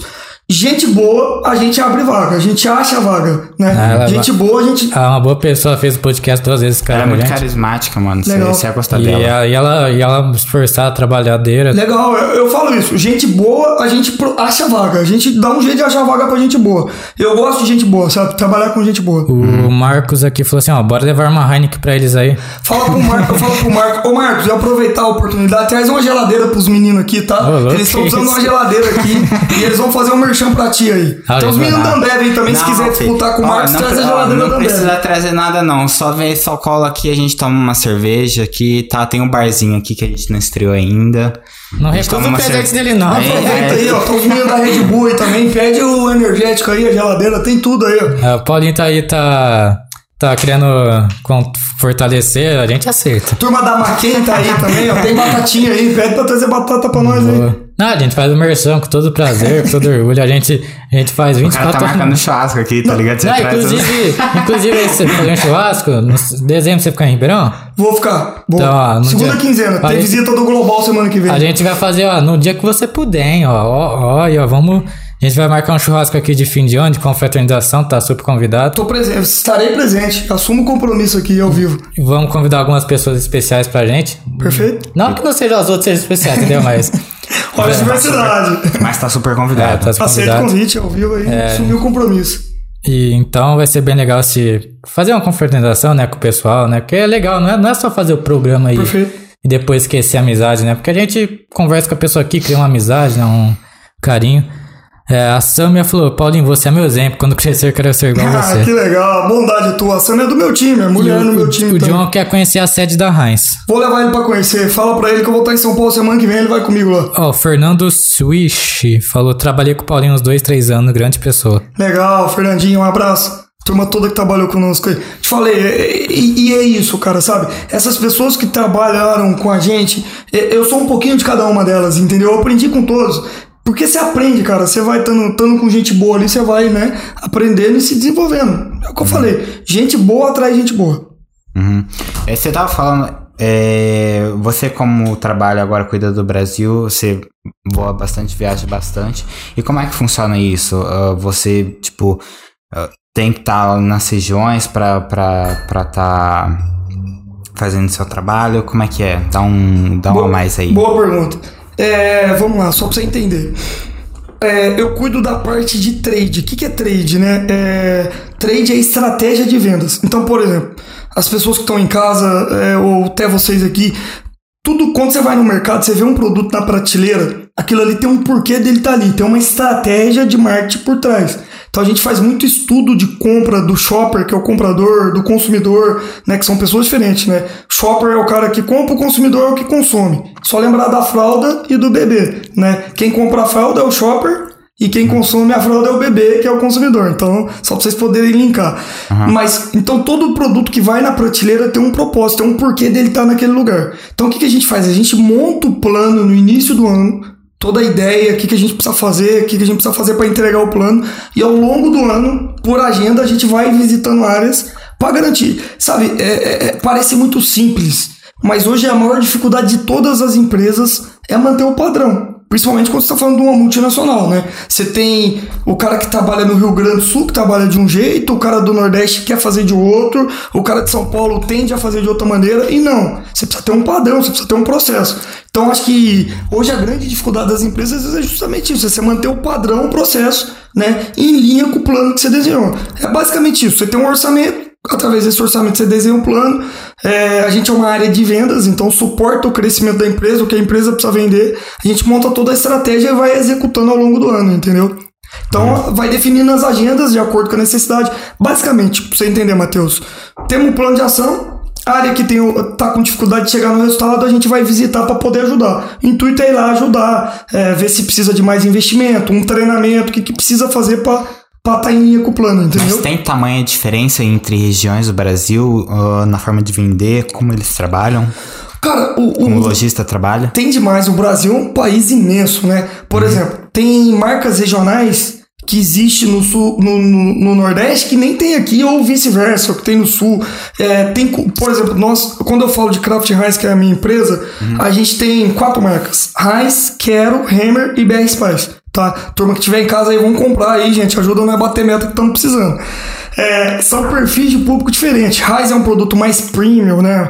É um pouco mais caro, mas tem o público-alvo. Quero é uma marca centenária que tem uma, for- uma fortaleza muito grande de presença no, em casa. De cada 10 lares, 8 tem algum produto da Quero.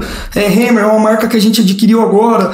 Né, de Santa Catarina, uma empresa familiar, mas um produto muito bom, né, com preço justo. BR Spice é mais para temperos, sal de churrasco, algo mais premium para churrasco, para quem gosta de cozinhar em casa. E, e a, o nosso desafio é conectar as marcas, entendeu? Tentar, por exemplo, uma região que Raiz vai bem, fazer com que Quero também vai bem, Hammer BR Spice. Outra região que raiz que quero vai bem é fazer a raiz crescer. Então esse é o grande desafio, entendeu? Como tem nas outras empresas também, pô. Estamos falando dos meninos aí que estão assistindo a gente da Heineken, pô, eles têm a Heineken, todo mundo Sim. dispensa comentários sobre qualidade e, e, sabor, mas eles têm a Mistel também que eles precisam vender. Tem Bavária, né? Então tem esse desafio, entendeu? Uhum. Você fazer com que todo o portfólio é, seja implementado e tenha né, o, o, o, conceito de marca ali que cria a própria história da marca. Então tem. O Brasil é regionalizado demais, cara. É, é muito difícil operar no Brasil. Você entrega no Sudeste por um preço logístico X, você vai entregar no Nordeste com um preço três vezes maior que isso, entendeu? Tem lugar no Norte que a gente entrega de balsa, cara. Tem que botar o produto no barco. É uma logística totalmente diferente. Pra chegar no ponto de venda. E aí a gente precisa de parceiros, distribuidores para fazer esse trabalho pra gente, entendeu? Então, hum. o Brasil não é fácil, cara. O Brasil é um pouco daquilo que a turma fala, não é para amadores, né? É um país maravilhoso, mas não é para amadores. Você, por exemplo, a posição que você chegou hoje. Você conseguiria, vamos supor. E se almeja, por exemplo, sair do Brasil para trabalhar fora? Não. Você tem essa possibilidade? Como que é? Não, a, a, até tem, né? Mas eu não tenho isso como uhum. plano, não. Cara, eu amo o que eu faço, eu gosto daqui, eu gosto da minha rotina. Eu não me importo de viajar, de estar nos lugares, mas eu gosto de estar aqui o fim de semana, bater nossa bolinha, tomar cerveja. Esse clima de Ribeirão, cara, eu amo o calor, velho. Eu gosto de calor, eu tenho dificuldade com lugares frios. Uhum. Tanto é que meu time de Curitiba ali já até sabe, né? Eu procuro ir lá agora no verão, que eu não consigo ir lá em Porto Alegre, Curitiba no inverno, cara, não dá. Esses dias eu fui pra Curitiba agora, foi, tem mais ou menos uns 20 dias. Cara, eu não consegui tomar uma cerveja, Arthur. É, Matheus, tava frio, cara. Tava. Eu fiquei no hotel lá vai cobertor. Entendeu? Então, eu gosto de lugar quente, sabe? Eu, eu, eu tive uma experiência muito bacana de vida e que eu aconselho para todo mundo que tá assistindo e vocês também, que foi morar no Nordeste. Cara, foi a coisa mais magnífica que aconteceu na minha vida. Cara, eu tinha outro pensamento do Nordeste, sabe? Eu tinha outra visão. Eu morei lá, um povo maravilhoso, sabe? Que época foi isso? Eu morei na Bahia, morei em Salvador, tá? Cuidava da Bahia, Sergipe, Alagoas, foi em 2017. Uhum. Fiquei um ano, um ano lá. Foi uma das maiores experiências que eu já tive. E aconselho para todo mundo. Cara, o Nordeste é lindo. O Brasil é bonito, né? uhum. né? Quando você vai olhar, todos os lugares têm muita coisa bonita. Mas o Nordeste, o povo é maravilhoso. É um lugar quente, sabe? Um, um lugar de povo ah, bem legal, assim, bem bacana de bater um papo, sabe? Eles são super receptivos, então uhum. é uma experiência muito boa que eu tive. Eu gosto de lugar quente, entendeu? Uhum. O povo tem de viajar pra, pro exterior, coisa do gênero, mas no Nordeste, porra, mano, é um dos melhores lugares do mundo pra você visitar. E é sua casa, mano. Muita gente não vai pra lá. Tanto lugar bonito, né? O pessoal. Cara, o Brasil tem muito lugar bonito. Você vai pro Rio de Janeiro, cara, que cidade magnífica. É tudo bem que vocês vão entrar no que Ah, Paulinho, mas também tem a Baixada ali, que não é tão bonito, né? Tem os morros e etc. Cara, tem. Nós estamos é famoso, falando, né? Nós estamos falando de um país super desigual, né? Uhum. É, que, que é a realidade do país. Mas é bonito o Rio de Janeiro. É diferente, sabe? O problema do Brasil é os brasileiros. o Brasil é um país bom, cara. É um país maravilhoso. Ah, é. Você vai pra, pro, pro sul, cara.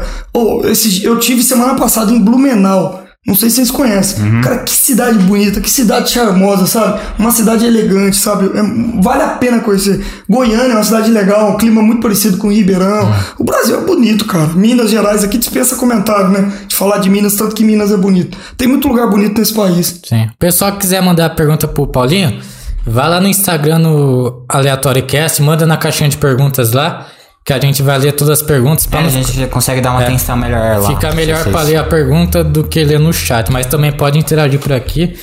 E Paulinho, você, quando você era mais jovem, você esperava chegar hoje em dia onde você chegou? Você sempre, por exemplo, vamos fazer, ser óbvio que você passou por dificuldades e tal para chegar onde você chegou? Ou você não imaginava que você iria conseguir seu sucesso hoje? Cara, assim, né? Eu, eu, eu, não sou um sucesso, tá? Eu sou só um menino que saiu acho que a minha irmã falou bem na mensagem que ela mandou, né? Foi bem legal. Pô, humilde também, gostei. Não, não, eu sou um menino que saiu com o colchão nas costas e com a sacola de roupa, né? E, e eu acho que o sucesso ele, é- ele depende do que as pessoas entendem como sucesso, né? Eu, cara, eu não me considero um cara de sucesso. Eu, eu, eu sei que eu tenho uma responsabilidade muito grande. Porque quando as pessoas olham pra mim, principalmente é, algumas pessoas trabalham comigo, amigos, eu sirvo como inspiração pra eles. Então eu, eu procuro sempre tentar fazer as coisas do jeito certo, né? Do jeito mais correto possível, porque eu sei dessa responsabilidade. Mas, Arthur, eu nunca imaginei isso não, cara. Eu acho que eu, eu pensava só em sair de uma cidade pequena e conhecer uma cidade grande e entender como é a vida numa cidade grande, sabe? Eu, eu tinha isso em mente, sabe? Eu até brinco com meus amigos aí, com toda humildade possível, que se eu fosse uma ação e alguém tivesse investido nas ações minhas, essa pessoa ganhar dinheiro, né? Porque toda a minha remuneração lá, minha primeira remuneração em óleo hoje é, é incrível, assim, a evolução.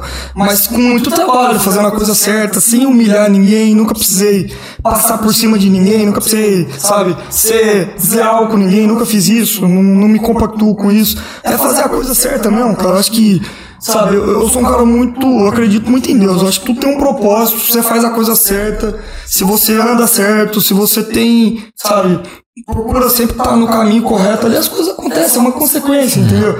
Vocês aqui, cara, tenho certeza absoluta disso, cara. Esse trabalho que vocês têm feito, fazer live 24 horas aqui, entendeu? Pô, é, eu tava vendo a agenda, a agenda fechada quase todos os dias.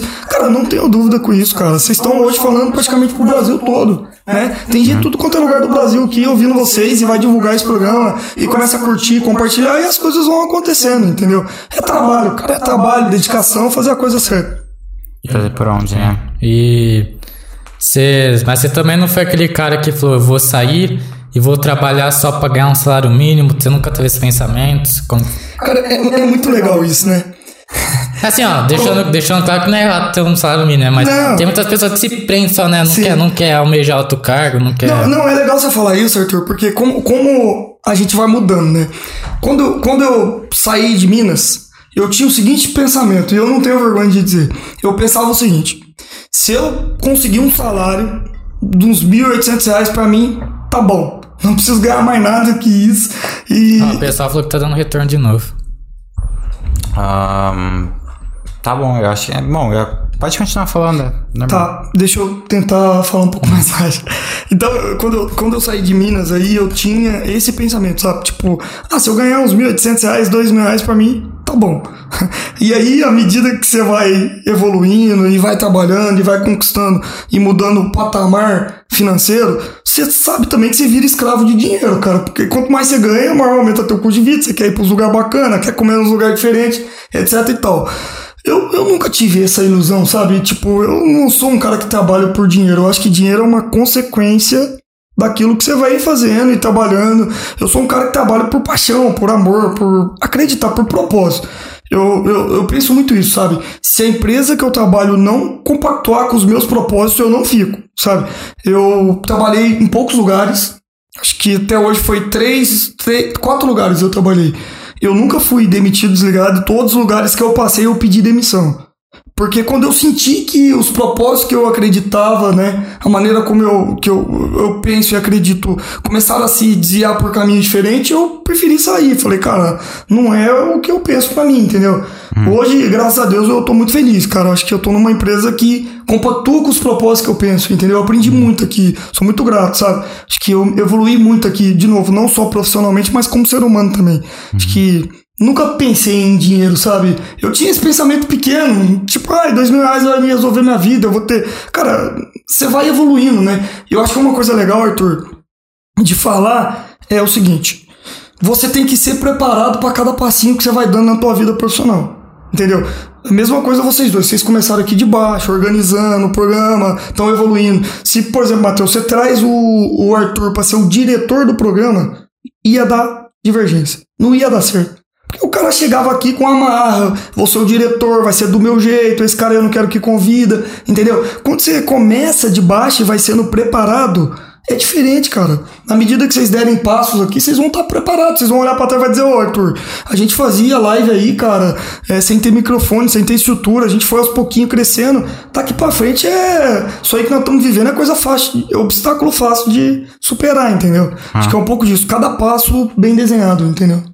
É, esse é o propósito que, por exemplo, a gente. A gente, a gente o Matheus até vai falar um, o dado melhor, mas tem muita gente que desiste de, por exemplo, no ramo de podcast. A gente vê pessoas com muita grana que simplesmente larga o programa, não continua. Nosso propósito aqui, é claro que a gente não vamos ser hipócritas, é óbvio que a gente quer começar a ganhar dinheiro, quer ter sucesso, quer ter crescer, trazer o público, mas nosso propósito é continuar e a gente daqui a um ano falar, mesmo que não tiver estourado e tal, e gente falou, ó, a gente estamos batalhando aqui, fazendo o que nós combinamos, que era desde o início continuar, é, fazer o programa, mesmo que, igual eu falei, não tiver seguidor, a gente vai estar aqui todas as terça, quinta, domingo, o dia que for. É, o atualizando 24 projeto. horas foi É. até mesmo um- um- uma, uma aprovação para ver o quanto que a gente estava é, com seriedade no, no, no projeto. é. Mas é, o que a gente fala em crescer muito é principalmente para a gente poder dar, dar vida a, essa, a esse projeto e o, o que a gente acha que ele merece. Tá? Então, por exemplo, o que a gente fala é, não é só famoso que tem história para contar. Pô, se a gente tem uma audiência legal, o cara que vai vir aqui, não é ele que vai estar trazendo seguidor pra gente, é a gente que vai estar trazendo seguidor pra ele. Perfeito. Entendeu? Então é dar um holofote, um holofote pra esse, esse pessoal que ajuda a gente. E também aprender, né, cara? Eu acho que quando você vem aqui pra esse bate-papo bacana, a turma de casa participando, você aprende, cara. Entendeu? Ah, não, isso, isso eu falo, tipo, por nossa projeção de crescer, mas com certeza essa é a melhor parte, de estar sempre aqui com um pessoal diferente, trocando uma ideia muito fazer amigos, É. ideias novas, compartilhar novas, novas coisas. E uma coisa interessante, até aprendi com meu amigo Alan, que ele veio aqui também no de 24 horas. Infelizmente foi o das 4 da manhã, mas ninguém tava meio acordado, né? Porque 4 da manhã. É, e tipo assim, a nossa mente, ela é programada, vamos supor, você tá ganhando 1.500, você tá acostumado com aquilo, entendeu? Por exemplo, na maioria do, do ser humano. Você fala, pô, não preciso ganhar mais do que isso. Então a gente, você chega, vamos por meio do, meio do mês tal, você fala, ah, mas eu vou, vou gastar aqui, mas eu vou ganhar 1.500. A pessoa não pensa, não quer ficar, pensar, eu não quero só ganhar 1.500, eu quero expandir, eu quero fazer outras rotas, ganhar dinheiro de outro jeito. É, limpo, né? Não, não pra... Perfeito, Mas, correto. tipo assim, a, a nossa mente é programada, por exemplo. tipo assim, você fica pensando. Ninguém mil- nem ia pensar em. é, mil- 1.500, entendeu? Tá 1.500, 1.500, 1.500, você vai só ficar no 1.500, entendeu? Então, tipo assim, muito, pouca gente pensa, putz, até esse tempo eu tava me pegando, que eu ganho um valor X, você tá falando, não, mas eu vou ganhar valor X. Eu tava pensando, mas eu não quero ganhar valor X, né? A gente tem que pensar, por exemplo, tava lendo uns negócios, por exemplo, eu quero ganhar, sei lá, 10 mil, 10 mil. E, cara, tipo assim, a nossa mente tem muita força, né? Pra você imaginar. É óbvio que tem que batalhar também, tem que fazer as coisas corretas, é, trabalhar certo. E. Só que tem muito brasileiro que se contenta, né, com um salário mínimo. Acho que aquilo tá bom, que não vê outro jeito de subir na vida e tal. Isso aí é meio triste, né? Cara, eu acho que você tem que ter um sonho, cara. Tem que ter um sonho e botar esse sonho em prática, sabe? Por exemplo, o programa de vocês. Cara, vocês têm que acreditar, velho. A partir do momento que o Matheus não acredita, o Arthur não acredita, ninguém vai acreditar. Nenhum cara vai querer vir aqui bater um papo com vocês, até ter esse momento aqui, se vocês não acreditam no programa. Então, cara, eu sempre gosto de frasear isso, né? Bem legal. Sonhar grande e sonhar pequeno é o mesmo trabalho, cara. Entendeu? Então sonha grande, porra. Sonha que esse programa aqui vai ser o melhor programa do Brasil, que vocês vão ter alcance nacional, que vocês vão revolucionar o, o segmento, que vocês vão fazer coisas diferentes, entendeu? Fazendo coisa que vocês gostam. Quantas pessoas a gente conhece que ganhavam, eu conheço muitos, tá? Que ganhavam muito bem nas empresas, mas que era escravo do dinheiro. O cara vivia ali, né, é, trabalhando pro dinheiro, entendeu? E o cara larga a mão de tudo aquilo para ganhar menos, para fazer coisas que gostam e tá tudo certo. Não tem nada de errado nisso, entendeu? Cara, eu conheci gente que era diretor de vendas e ganhava salário de 40 mil e largou mão para ganhar 5 fazendo coisa que gosta, entendeu? Sim. E tá tudo certo, cara. É propósito, entendeu? Se você tem um propósito, vai nele, cara. Seja fiel a ele e acredita. É o que eu falei, acredita, meu. Sonhar grande, sonhar pequeno, o trabalho é o mesmo. Então vale a pena sonhar grande, entendeu? E ter um propósito e, e se dedicar nisso. Ó, vamos ler uma pergunta do chat aqui pra você, Paulinho. Bora. É, o pergunta, Cláudio do Ceará. Oh, acho que é do Ceará. Ceará. Ele falou: qual seria o objetivo do Paulinho na área comercial barra trade barra vendas? Qual seria o ápice da carreira dele como profissional?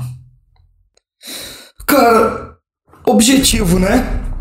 Muito simples. Bater meta e ganhar bônus. simples. Eu- hoje eu tive uma reunião com o meu time e eu tava um pouco ausente dessas reuniões que tava viajando muito. E hoje eu falei com eles sobre isso. Falei, rapaziada, nós estamos aqui para bater meta e ganhar dinheiro.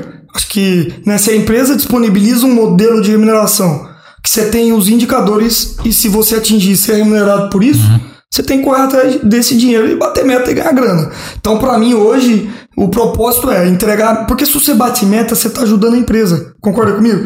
As suas metas têm total conexão com o que a empresa precisa. Então, você, ela define as metas tua, você tem que correr atrás e bater. Porque se você tiver. Se todo mundo na empresa bater meta, todo mundo tá ajudando a empresa, ela tá crescendo e automaticamente evoluindo, comprando concorrente e, e ganhando corpo. Né? Isso, então, atual na minha função é isso: é bater meta e ganhar dinheiro, ganhar bônus, fazer 100% de bônus aí. E, e, e propósito profissional, cara, eu acho que ele perguntou qual, qual seria o grande pulo, né? O máximo, né? Deixa, eu- deixa eu. Qual seria o ápice da sua carreira Ápice. profissional? Pô, cara, é, é difícil falar isso, cara, porque eu, eu amo o que eu faço, sabe? Eu acho que eu tô bem pra caramba, eu gosto do que eu faço, eu me sinto bem, eu O ápice tenho. seria agora. É, eu acho que eu vi. Eu, eu sabe, eu, eu, eu tenho um poder assim, Matheus, de sempre me motivar. Eu, cara, eu me motivo sozinho, entendeu? Então, porque eu pego coisas que para as pessoas às vezes são comuns e transformo em legados, né? Hoje mesmo eu desafiei meu time. Falei, cara, vamos bater recorde aí, fazer o melhor resultado do, do ano, do historicamente de dezembro. Então eu pego essas pequenas coisas e começo a trazer pro time é, como desafio. Esses dias a gente tava com o desafio de fazer. é, execuções bonitas, pontos extras de maionese. E a gente dobrou a meta, sabe? Foi um desafio que eu botei pro meu time, os caras acreditaram, foram lá e arrebentaram. Meu time é muito bom. Então, eu, eu, eu acho que o ápice é agora, cara. Eu sempre, esse- cada dia eu faço Vai viver um momento, né? daquele projeto melhor do que foi o outro, entendeu? Eu, eu automaticamente eu me motivo e vou, e vou pra cima. Acho que é um pouco disso. Tem outra. Vai falar? Não, pode falar. É, tem outra pergunta aqui do John, ó. Araújo, ele falou que é importante essa pergunta. É, o que mais te motivou a ser gerente de trade? Quero levar essa resposta comigo. O que mais me motivou? Poder mudar a vida das pessoas. Uhum. Eu acho que quando você passa de um cargo de gerente, é, diretor, CEO, você consegue mudar muito a vida das pessoas que estão em volta do teu projeto. Né?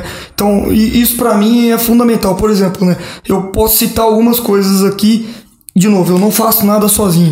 Tem meu gestor que me ajuda muito, cara, é um cara muito parceiro, corre comigo. Tem a equipe dos meus pares ali que me ajuda muito. Eu não faço nada sozinho. Tudo que eu conquistei é através dessas pessoas que me ajudam, né, que estão comigo ali. O time que me suporta é muito bom né, da Craft Rice. Então, por exemplo, recentemente a gente conseguiu pro time um aumento de vale-refeição. Então, o time conseguiu é, ganhar mais, cara. Vocês sabem, né? O custo de alimento aumentou muito. Então, o VR do meu time terceirizado estava muito baixo. A gente conseguiu ajustar para a turma ali. O meu time direto, meu- que responde para mim, meus supervisores, eu tenho 10 pelo Brasil, algumas vagas em aberto. A gente deu um aumento de salário para eles recentemente.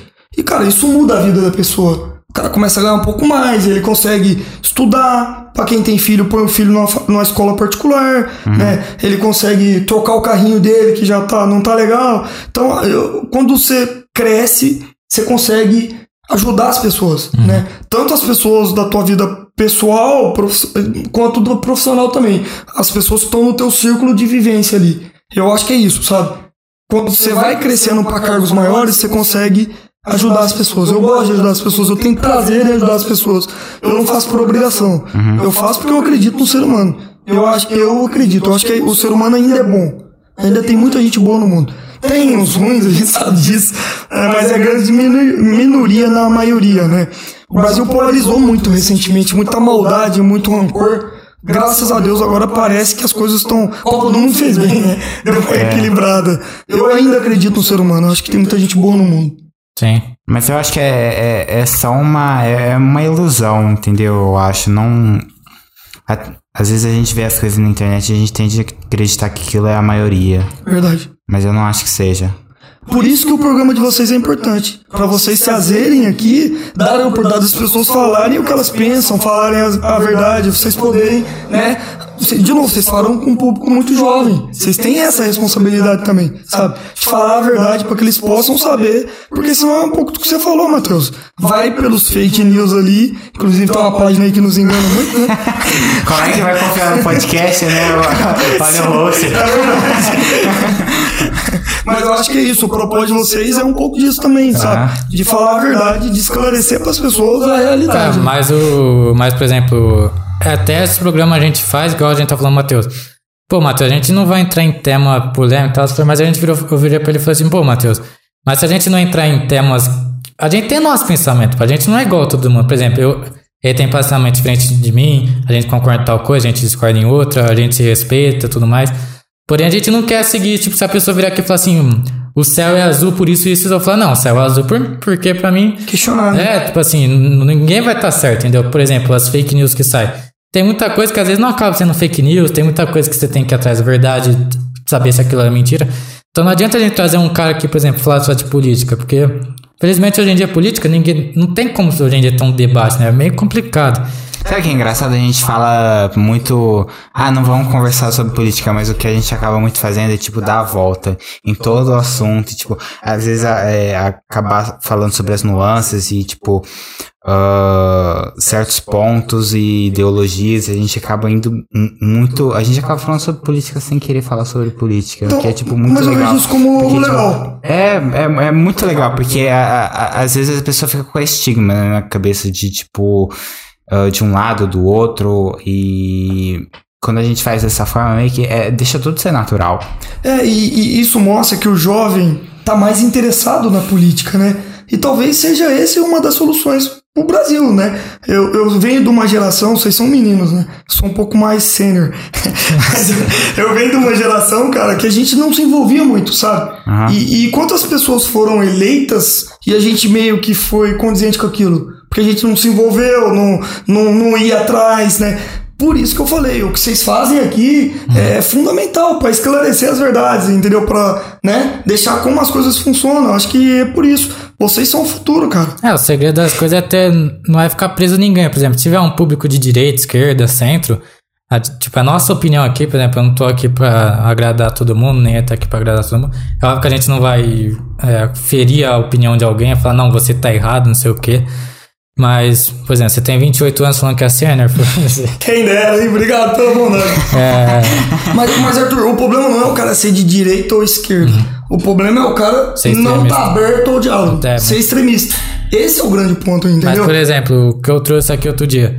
Veio uma convidada, por exemplo, não sei se você viu, o Neymar votou no Bolsonaro. Sim, eu vi essa polêmica. A Anitta votou no Lula, a gente viu uma. Ninguém viu a pessoa reclamando que a Anitta votou no Lula. A- é como eu trabalho com Instagram, eu tô mais por dentro, assim, do- de ver as páginas. Por exemplo, as páginas de fofoca bateu palma pra Anitta e tal. Não tô defendendo político, não, tá? Perfeito. Só pra te dizer um exemplo. E o Neymar, só porque votou no Bolsonaro, foi criticar e tal. Ou seja, é o, é o direito do cara, né, pô? Não vai. é, aí ele machucou, ah, bem feito o Neymar, pô. Você não, deve desejar, não deve desejar mal, não, não respeitar a opinião política dele, beleza, fala Neymar, não concordo com você. É, como na seleção tem gente que vota no Lula, no Bolsonaro, não vai mudar, entendeu? Perfeito. Mas torcer pela lesão da pessoa, pô, é muito triste, né, é, cara? muito extremismo, né? Sim. Eu concordo contigo, cara. E não, e é tão incrível isso, assim, é tão absurdo, na verdade, incrível não é absurdo, né? Que as pessoas chegaram ao ponto de dizer que o Neymar não era importante pra seleção. Cara, o Neymar é um jogador excepcional, cara. A gente viu contra a Né? Suíça, é um né? talento, é um cara muito fora da curva, É né? igual o Messi Com na certeza. Argentina lá contra o México, tava 0x0, aí tava mal. Um chute do cara foi gol, né, pô? Justamente isso, né? É, então, a menina veio aqui, eu tava falando, pô, como eu trabalho com Instagram, eu vejo muito dono de página e tal. Você sabe que os caras tentam usar o lado político deles pra beneficiar tal lado e tal. Então, tipo, eu tava falando assim, ó, mas não é bem assim. Então, é legal esse debate, a gente mostrar o, o lado obscuro das coisas. Porque, infelizmente, igual você tá falando, muita gente, apesar de hoje em dia todo mundo ter informação, não vai atrás da informação verdadeira, né? Enfim, e a gente, igual você for ver nosso, nosso trabalho aqui, a gente traz gente de, de todos os lados político, gay, lésbica, é, transexual, hétero, bi, a gente não, não tem, né? Isso é legal, É, diversidade. diversidade. Então a gente não vai deixar de trazer uma pessoa só porque é isso, aquilo, votou no nulo, votou não sei o que. Esse é o papo, é diversidade que você tá falando. E falando em convidados, ó. O John hoje falou assim: cadê o Benoni Marques aqui no Electricast? Quem é O Benoni Ben- o Marques? Benoni é meu supervisor de São Paulo. Ele deve estar em casa aí assistindo a gente. Vai É. ser papai agora, tá super animado aí. E o. O Benoni Marques mandou uma pergunta aqui, ó. Aí, tá Verdade? Tá aí, eu te falei que eles estão aí. É, ele mandou uma pergunta aqui, ó. É, Paulinho, além de metas e tudo mais, o que você usou no início da carreira e te trouxe até aqui, onde você está aqui hoje? Ah, O que eu usei pra- na- no início da minha carreira que me É. trouxe até aqui, né? Onde você está? Legal.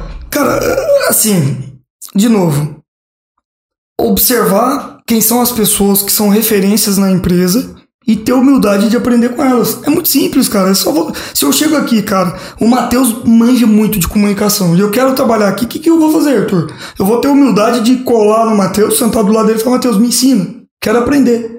Ó, Paulinho, aqui você faz assim, toca nesse tema, ó, a gente prepara esse material aqui. É isso que eu vou fazer, não, não tem segredo, entendeu? Tem que ter humildade. Você entra na empresa, você é novo, você acabou de chegar, e aí você vai com as pessoas que já sabem o caminho para poder se desenvolver. Eu já falei, eu trabalhei com muito, mas muita gente boa, você não tem noção, né? Continuo trabalhando com gente boa, mas ao longo da minha carreira, eu trabalhei com muita gente boa. E eu, e eu sou um pouquinho de cada uma delas. Eu fui pegando um pouquinho de cada um, sabe? O que um cara fazia bem, eu pegava dele, entendeu? Uhum, E o legal é quando tem uma situação dessa, é, depois que a pessoa tá ali, que aprendeu, ela, ela quer e ela vai dar o ponto de vista dela de alguém de fora. Entendeu? Então, tipo assim, você falou, ah, tem muito trainee, você, você trabalha com muito trainee, muita gente que sai da, da, Faculdade. da faculdade e tem uma cabeça muito boa. E são pessoas curiosas, são pessoas que trabalham de outra forma. Então, às vezes, é isso que vai trazer alguma coisa diferente no seu trabalho. Às Perfeito. vezes chega alguém aqui que, que é novo, você vai mostrar o seu trabalho pra ela e por ela estar de fora, por ela estar vendo isso pela primeira vez, às vezes ela vai te mostrar um ponto de que você não tava pensando nisso. Não, o exemplo do trainee, ele é perfeito. Porque você, o trainee entra na empresa e, não sei se vocês sabem, mas ele fica um período em cada função. Pra aprender tudo sobre a empresa. Então ele começa ali como vendedor, depois ele vira supervisor, gerente, ele vai passando por todas as funções para entender o desafio. Vai pra fábrica, vai pra logística, ele passa em todas as áreas. E, e o período que esses trainees estavam comigo ali, que eu tinha o papel de treiná-los, eu aprendia. Que é o que eu te falei. Cara, pessoas muito inteligentes, profissionais muito inteligentes, entendeu? Recém-chegado da faculdade, muito com experiência internacional. Então, cara, Matheus, a gente ia treiná-los, né, ou desenvolvê-los, a gente aprendia Entendi. com eles, entendeu? Então você vai somando um pouquinho de cada coisa e é engraçado assim, até o cara que faz o errado na empresa, você aprende com ele. Porque você aprende que não pode fazer errado. Ele, ele acaba servindo de exemplo pra você, ó. O cara fez isso, foi desligado, tomou justa causa, tomou advertência. Eu Você- vou até argumentar que muitas vezes a gente aprende mais com as pessoas fazendo errado do que fazendo certo. É verdade. É O- verdade. Mas você é uma pessoa bem objetiva, né? Eu vi que você, você gosta do objetivo, né? De, de deixar fácil exemplificar. Eu, eu gosto. Cara, pra mim, assim, é, é muito papo reto. Qual é o problema? Qual a solução? O que, que a gente precisa fazer pra chegar no problema? Qual o plano de ação que nós vamos fazer? Quem vai cuidar do plano de ação? Quem vai dar visibilidade se as coisas estão acontecendo ou não? Onde estão as oportunidades? Cara, é fácil fazer as coisas. As pessoas que complicam muito. Por isso entendeu? você gosta de jogar no time, no futebol, né? eu, eu já te falei, eu tenho um dom. Eu, eu consigo identificar pessoas inteligentes de maneira muito rápida. O Arthur é um cara muito inteligente. E sabe aquela bola que ninguém imagina de dar? É o Arthur. Então eu falei isso pra Tô ele. ligado. Não falei, Arthur, quando a gente jogava. Nossa, é um cara bem objetivo no futebol também. No futebol você é objetivo, né? Você quer fazer gol, quer chutar. Eu falava isso pra ele, falei, Arthur, você é um cara inteligente. Porque me venderam outra coisa, né, Arthur? Falaram que o Arthur não tocava a bola, que ele era fominha.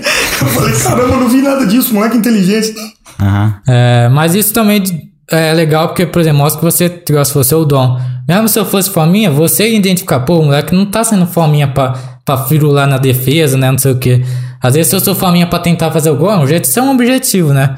Só que, por exemplo, eu não, não sou fominha, né? Eu toco a bola e tudo mais. Só que você conseguiria identificar, porque eu acredito que o outro pessoal tá seguindo o mesmo, sabe? Não pensa diferente fora da caixinha, sabe? Justamente, eu- eu- é isso. Eu percebia que aquelas bolas, por exemplo, que o zagueiro estava adiantado, ou que o marcador estava disperso, você dava redonda.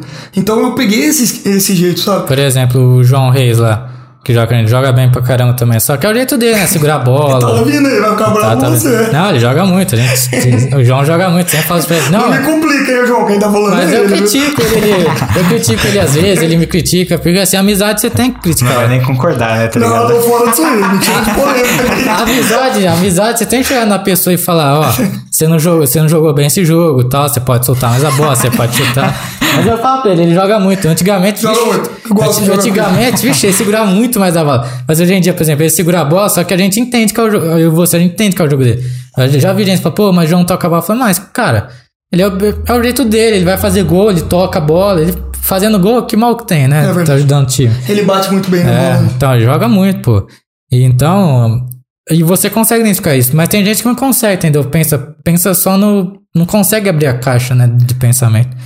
E eu tinha uma pergunta pra te Tem que fazer. pensar pelo, pelo lado, tipo, nossa, ele é muito bom nisso, tá ligado? Então, tipo, eu vou colocar ele nessa posição e vamos fazer dessa forma. Por exemplo, o Arthur tem um gap. Eu vou falar, não fica bravo comigo.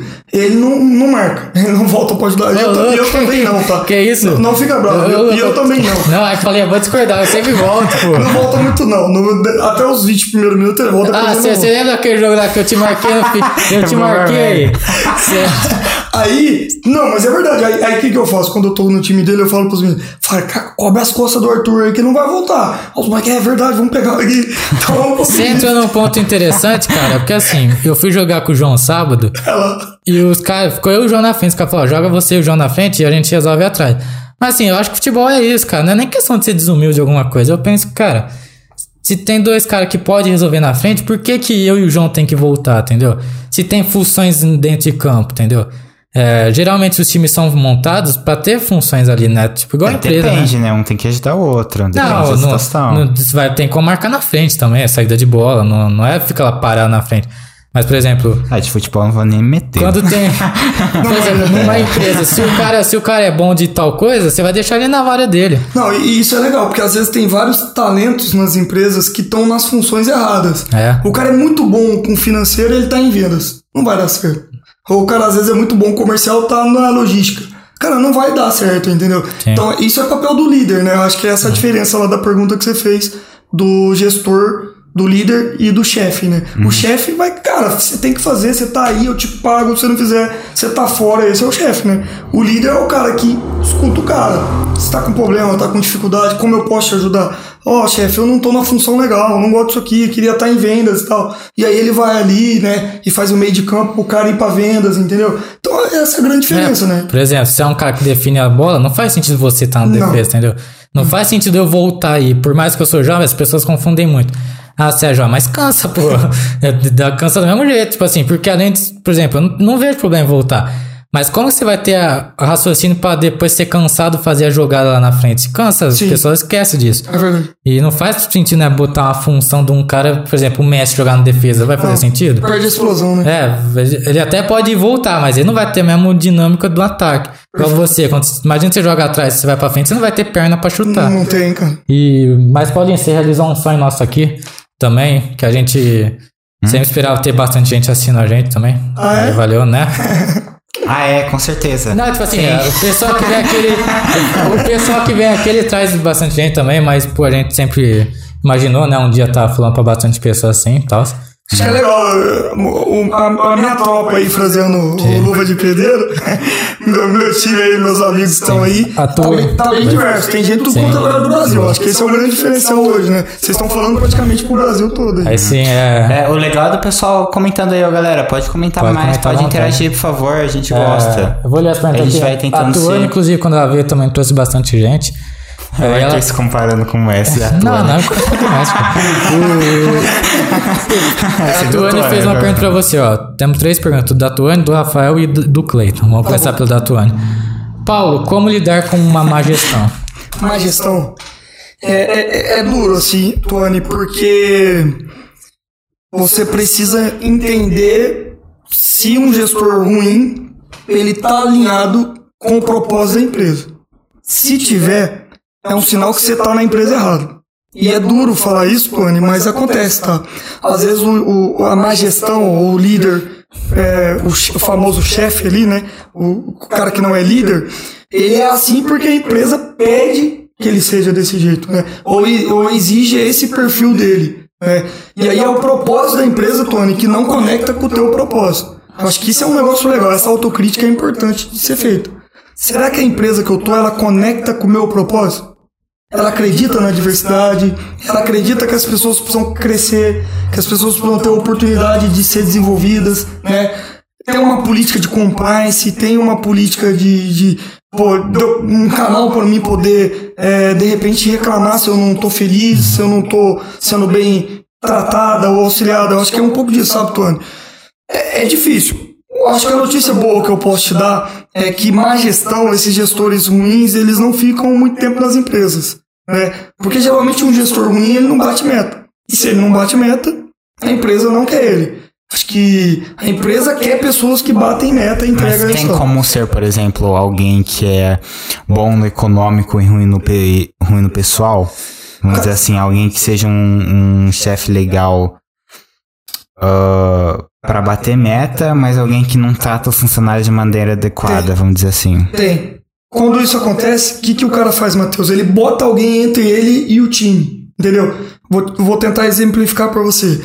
Vamos se partir do ponto que eu não sou bom com pessoas, não sou bom com gente. O que, que eu faço? Entre eu e o time, eu coloco alguém para responder para mim. Esse alguém vai sofrer pra caramba. Porque esse gestor ruim vai descontar nessa pessoa. Só que essa pessoa filtra e passa para um time de um jeito mais leve. Entendeu?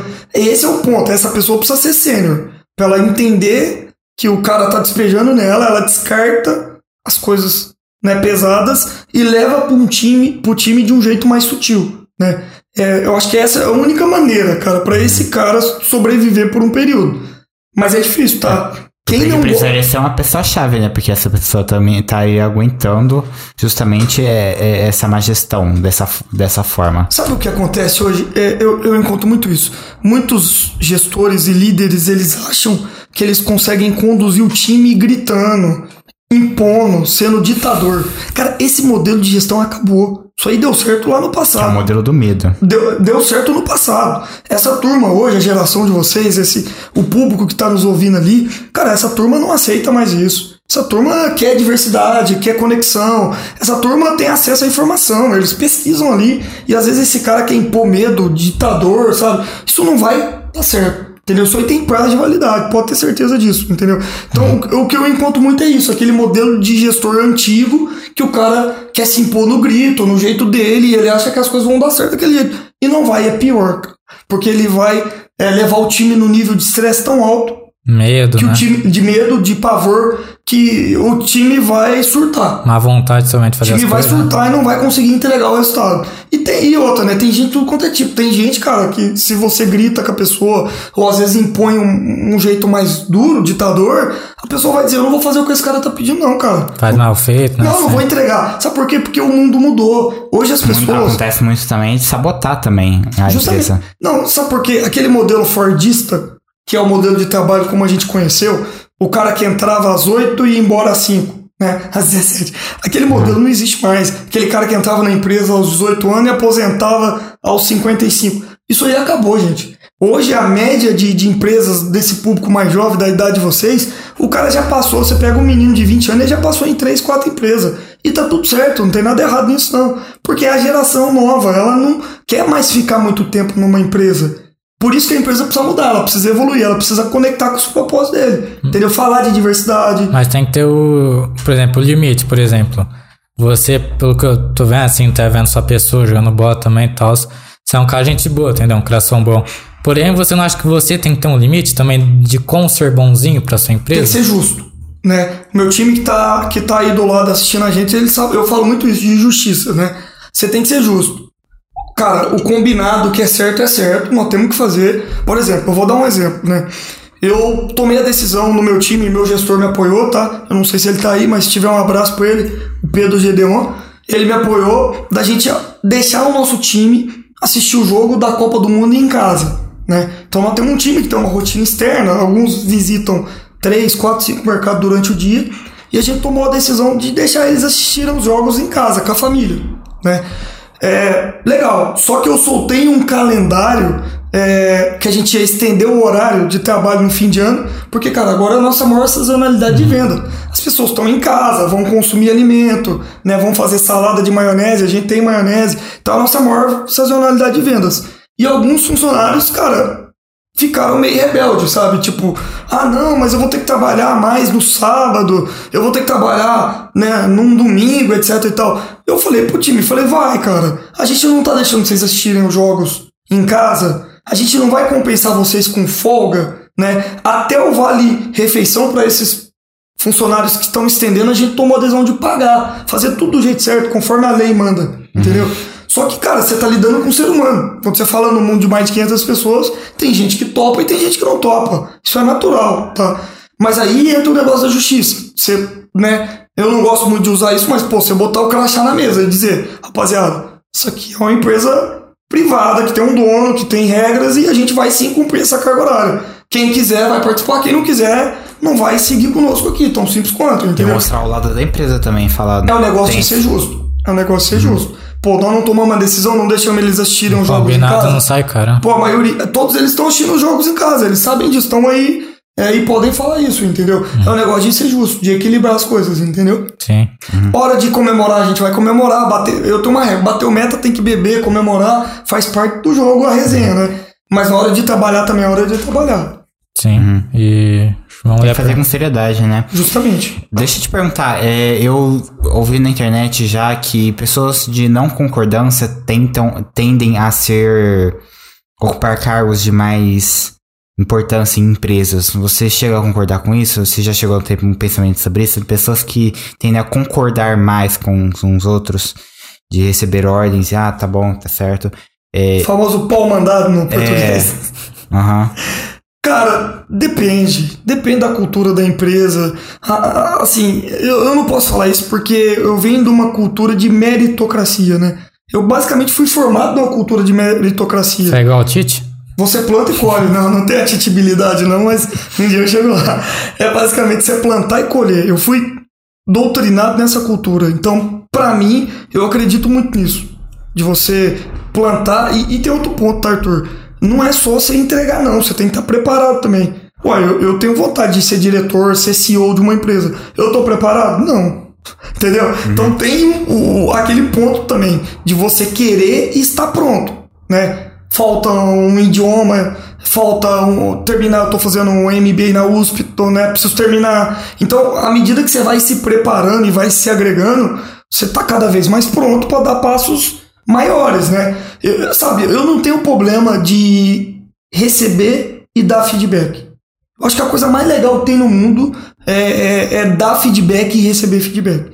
Porque com os feedbacks você aprende e se desenvolve. Né? né? Eu Arthur, nas nossas conversas informais, eu, né, Arthur, já fui dando dicas pra ele do programa. Arthur, por que você não faz isso? Acho que não seria É, legal gente isso. mudou, Né? não sei se você viu a. Eu vi que você mudou, botou a descrição da Até, pessoa. até falei pro, até falei pro Matheus, né, Matheus?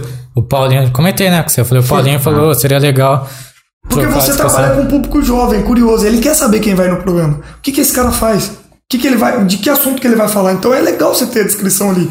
E aí, respondendo a tua pergunta, tem muito, né? Mas são empresas de culturas ruins, né? Que aí é um pouco da pergunta.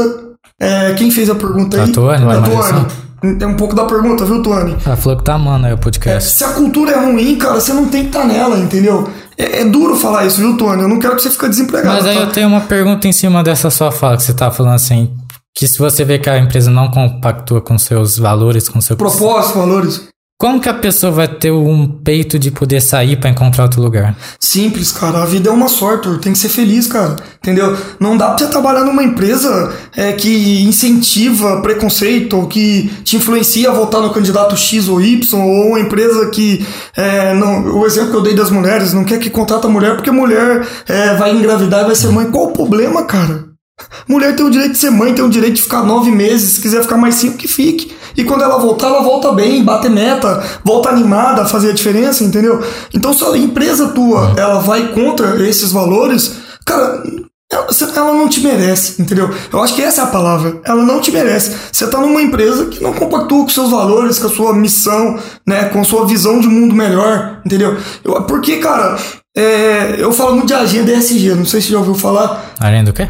ESG, que, é, que a empresa está alinhada com o propósito do mundo, né? Cuidar da, do meio ambiente, incentivar a diversidade. Então, se a empresa ela não se preocupa com isso, cara, eu acho que você está no lugar errado, entendeu? Isso acontece muito em empresa familiar, sabe? Tipo, não estou criticando as empresas familiares. Tem empresas familiares que têm missão, visão, valores, tem cultura legal. Mas geralmente é porque é empresa menor também. Mas a só- maioria é, porque o cara não se prepara, sabe? Eu costumo falar muito isso pro meu time. O maior risco é aquele risco quando você trabalha muito tempo na empresa, você foi desligado, recebe uma grana, e você abre um negocinho e fala, cara, eu vou botar todo o meu investimento da vida aqui e tem que dar certo. Não vai dar certo. Porque, cara, você olhou aquilo como um negócio e foi embora. Agora, quando você prepara, acredita, sabe? Vê aquilo como um, um diferencial, dá certo, cara. Então, se a empresa não te merece, você não tem que estar nela, entendeu? A empresa precisa compactuar com seus valores. Isso é básico. Essa geração hoje não aceita mais. Ter seu lado humano. Aquele modelo fordista, cara, te contratando porque você tem que pegar essa caixa que tá aqui e colocar aqui nessa esteira, tá? É, e você só tem 30 minutos de almoço. Se você fizer 35, eu desconto do teu pagamento. Isso não combina mais hoje em dia. E essa geração que tá aí não aceita mais isso, entendeu? E é isso que acaba dando esse choque. Porque muitos líderes e gestores não compreendem isso. Foi duro pra mim, cara. Eu também tive que evoluir. Eu tive que procurar ajuda. Cara, e assim, né?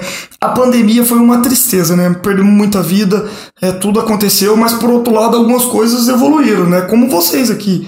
É- o sistema de comunicação, ele, né, evoluiu muito. E eu procurei ajuda, cara. Eu fui participei de todos os fóruns. A Raiz tinha vários fóruns, sabe? É, hoje vamos falar sobre preconceito. Eu entrava lá para aprender. Hoje vamos falar sobre as mulheres, né? É, incentivar a ter mulheres na empresa. Eu entrava lá para aprender. Sabe? Eu fui me desenvolvendo. Não só lá, como outras coisas que eu fui procurando ajuda também, né? E de novo, né? Gente boa te desenvolve. Trabalhar com gente boa é a melhor coisa do mundo. Você fica bom. Não tem como você não ficar bom. O cara puxa o sarrafo pra cima, entendeu? A morte não é só uma, não? Na verdade, você falou a vida é uma só, mas igual eu falo essa frase que eu gosto. Porque, na minha opinião, a morte é só uma. Porque a vida, se errar de estar numa empresa. A vida você vive todo dia, a morte você só morre uma vez. É, porque assim, é basicamente isso, né? Que, tipo assim, deve ser engraçado, mas por exemplo, as pessoas falam, "Ah, a vida é só uma. A, a vida é só uma, mas por exemplo, se você perder seu emprego, sua vida não acabou, entendeu? Você, você vai ter outra chance na sua vida, entendeu? Muito pelo contrário, né? Tem muita gente que às vezes perde um emprego, é um livramento. Sim. Acaba entrando num outro melhor e fazendo algo que gosta, que ama, sabe? É, cara, eu- de novo, eu, eu acredito muito em Deus. Eu acho que Deus tem propósito, né? Tem um desenho pra cada um, então as coisas vão acontecer. Vamos ler a pergunta aqui, ó, do, do, do Rafael dos Santos. Bora. Paulinho, como você vê um resgate de sucesso para um promotor que caiu nos vícios da promotoria? Cara, não só vícios da promotoria, mas vícios de todos os trabalhos que as pessoas fazem. Antônio, olha eu perdendo, perdendo demissão. Antônio, eu quero que você fique desempregado. Se precisar de ajuda, me liga aí. Mas o que eu ia dizer sobre a pergunta do Rafael é o seguinte. Rafael, você. A gente precisa se motivar sempre, cara. E tem que acreditar no propósito, né? É, os vícios que ele fala é muito daquele fazer a mesma coisa e às vezes você desanimar ou às vezes você não acreditar. Cara, tem que acreditar. Eu, eu era um promotor, cara. Eu falo muito para ele, sabe? Eu era um promotor de terceiros de uma empresa terceirizava que prestava serviço para a Ambev. E, e eu me destaquei, sabe? Eu acho que, de novo, não importa o que você faz. Não importa o que você é, a empresa que você trabalha, onde você tá. Você tem que ser o melhor, você tem que se destacar para ser o melhor. E ser o melhor, de novo, não é humilhar ninguém, não é passar por cima de ninguém, não é nada disso. É fazer com amor, fazer com carinho, com dedicação, dedicação Sim. com paixão. É o famoso brilho nos olhos, sabe? Eu acho que formação você adquire, conhecimento você conquista, é, tudo tem jeito. Mas o brilho no olho, esse é um negócio que não tem como, sabe? Às vezes, Arthur, eu falo muito isso pro meu time. Às vezes eu falo pro meu time, eu gostei daquele funcionário ali porque ele tem brilho no olho. Aí meu time fala, porra, Paulinho, você gostou mesmo? Eu vejo que ali não tem futuro, não sei lá, tal. Fala, cara, trabalha e desenvolve que vai dar bons legados, né? E depois meu time me liga e fala, Paulinho, você tinha razão. Ó, comecei a olhar de mais perto, comecei a desenvolver, dar desafios. Hoje é meu melhor supervisor. Hoje é o meu melhor promotor, meu melhor vendedor. Acho que porque eu brilho no olho, sabe, cara? Acho que o brilho no olho é algo que faz a diferença em qualquer empresa. É paixão, vontade de fazer. Paixão, fazer por amor, sabe? É o cara entrar aqui, cara, e tratar isso aqui, cara, como o melhor podcast do mundo, sabe? Como o futuro dele, como a paixão e, a- e valorizar, entendeu? Porque eu tô falando, quem tá em casa olha a gente ali, pô, tá- tá- os caras estão na Faria Lima ali, fazendo um podcast, né? É isso, cara. E porque vocês fazem isso com amor, cara. Passa a paixão ali. Eu assisto, tá? Eu acompanho. Às vezes eu não consigo acompanhar ao vivo, porque por conta da agenda e Não, rotina. não tem problema. Mas quando eu tô no Zoo, eu vou tudo ali, ver, assistir. Mas você já falou, ah, vi, vi, tal, vi tal programa, vi tal programa. Cara, isso me deixa muito feliz, de verdade. Muito feliz. É, a gente Tuane todo dia aparecendo ali, pô, dá um beijo na boca dela, mano. Que isso? A gente percebe que você gosta, né? Só você tá falando. Eu gosto. Vamos ler a pergunta do Clayton Souza. ó. Paulinho, quais desafios é, você já passou e usa como exemplo na sua carreira profissional? Ah, também? cara, foram muitos. Eu já tive muito mal na, na, na empresa, aqui na própria Heinz, em outros projetos que eu toquei. É, mal assim no momento de você começar a questionar, sabe? Se você tá no lugar correto, se você. O que o que você tem feito tá sendo valorizado. Cara, isso faz parte do jogo. É, acho que um dos grandes desafios que eu tive foi quando eu saí de vendas, que eu tava como gerente de vendas, e vim pro trade. Que eu peguei um negócio com muita oportunidade, sabe? É- Era praticamente um negócio que não existia. E eu tive que reconstruir do zero. Claro, não fiz sozinho, ninguém faz nada sozinho. Muita gente me ajudou, essas pessoas que estão aí assistindo a gente me ajudaram. Mas ali foi um grande desafio, porque Cara, você começar um negócio zero, e vocês sabem bem do que eu tô falando, é muito difícil, cara, porque você erra, né? Você fica ansioso. Desanima às vezes. né? Você desanima, você quer que as coisas acontecem e as coisas não acontecem da maneira tão rápida como tem que ser, tem um propósito e demora. Então, cara, é um grande desafio. Quando você muda de função assim e você pega. Não, tem dois lados. Às vezes você pega algo de alguém que tá muito bom, né? E você só dá os detalhes ali, a vida que segue. Ou às vezes você pega algo de alguém que tá muito destruído e aí você gasta muita energia é, para corrigir, né? Eu costumo falar isso bons legados duram por bastante tempo e muita gente se beneficia disso. Assim como quando o cara deixa uma herança ruim, muita gente paga por isso, né? Às vezes o cara é até desligado porque ele não conseguiu corrigir a tempo aquela herança ruim que ele recebeu e acaba sofrendo um pouco disso. É. Quando eu entrei aqui em dois, quando eu tive essa mudança de cadeira de vendas para cá, foi um grande desafio, foi o momento que eu mais senti. Mas muita gente me ajudou e deu certo. Sim. É legal isso aí que você tá falando, porque, por exemplo, podcast aqui, eu não sei se você já viu como que a gente vai parar numa garagem, né, que você falou Faria Lima. É, não estamos ainda, né? Vamos estar no, já já num lugar melhor, né? Não que aqui seja ruim, né? Mas, Vixe, ele falando de jeito como se a gente fosse morrer. Caralho. Pô, cara, deixa tudo ali ficar com a ilusão da Faria Lima, tá legal. Não, amém, mas, cara. Fiquei com medo né, a gente vai estar no. Vai, É, daqui a pouco a gente vai estar num lugar melhor. Já viu, já viu o Podpah? Podcast? Sim. Os caras, não sei se você viu o estúdio novo dos caras, os caras foi pra uma. Nossa, os caras tão com. E é, e é bonito ver, e é bonito ver aquilo que os caras conquistou, apesar de já ter fama na internet, enfim. Isso aí não, não, não desmerece, não desmerece trabalho dele, né? Mas com certeza a gente quer evoluir, né? Porque tudo tem que ter uma evolução, né, Paulinho? Não adianta, né? Chegar num lugar e falar, "Ó, chega, né? Porque tudo na vida tem evolução. E, por exemplo, em 2014 eu falei, Matheus, a gente tem que ter uma garagem, entendeu? A gente tem que ter uma garagem pra gente fazer alguma coisa, mas não é nem projeto assim, é só pra ter um lugar pra jogar videogame, sei lá, trazer os amigos, não sei o que, blá blá. Aí um. Quem que. Acho que foi o Luiz que veio aqui, né? Que ele falou. Que ele, ele, ele lembrou uma coisa boa pra gente. Por exemplo, podcast a gente tá fazendo aqui no escritório aqui em cima, que, eu, que ele te contou, né? E, e aí surgiu. A garagem tinha pedido em, dois, em 2014. Aí o tio D, pô, Matheus, faz na garagem aí, entendeu? Olha que legal. A garagem, por fim, teve um objetivo no momento certo, entendeu? Se a gente tivesse pegado a garagem em 2015, às vezes a gente nem ia mais usar, não ia. Teria feito outra coisa aqui. Porque, por exemplo, imagina em 2015 eu e você, Matheus, a gente faz alguma coisa aqui, sei lá, uma sala para criar jogo e a gente fala, não dá mais pra gente ficar aqui. Às vezes eu tinha usar pra outra coisa, sabe? Às vezes estaria usando até hoje. Ou seja, a garagem foi. Sabe quando você pede uma coisa e vem no momento certo? Foi isso, entendeu? Mas é assim, cara, é assim que os sonhos grandes acontecem. É, começa com coisa simples, básica, fazendo uma garagem, e as coisas vão melhorando, né? Olha o investimento que vocês já fizeram, né? Tecnologia boa aqui, daqui a pouco bota um ar, as coisas vão evoluindo, entendeu? Uma acústica legal ali. É assim, cara. E aí explode, é assim. E aí quem vê quando explodiu fala, né? Pô, mas os caras lá têm dinheiro, tem patrocinador forte. Mas ninguém sabe ali os desafios que vocês começaram no início. Cara, acredita, velho. Acredita. Eu falei isso, cara. Isso é o futuro. Isso aqui é o futuro da comunicação. Esse modelo, como a gente conhece e eu cresci vendo rádio, né, TV, continua existindo, não vai acabar. Mas o futuro é isso aqui, cara. São podcasts, são, né? Essa maneira como vocês usam leve, sutil para falar com o público de vocês que está ali assistindo. Eu não sei se você já, tipo, viu essas histórias Steve Jobs, do. No Bill cara, Gates? Bill Gates. Ah, já sei a pergunta que você vai sei, fazer. não, Eu ia fazer. de gente que começou na garagem. A gente precisava de uma garagem. Perfeito. Entendeu? É. Englobando Ah, no- prefiro- esses caras, olha onde eles chegaram e onde eles começaram. Tá faltando uma garagem pra mim por Arthur. Não, quando- eu, esse dia eu tava vendo um- um- uma série sobre o Vale, o Vale do Silício. Aham. Onde começou todos eles aí, os Ah, talentinhos. Google, né? É, na Califórnia, nos Estados Unidos. Todos eles, se você pegar a história ali, é algo assim, cara, né? Se não me engano, o Facebook, né? Era um, um negócio que eles criaram ali na faculdade pra poder se comunicar. No dormitório deles ali. Não é isso?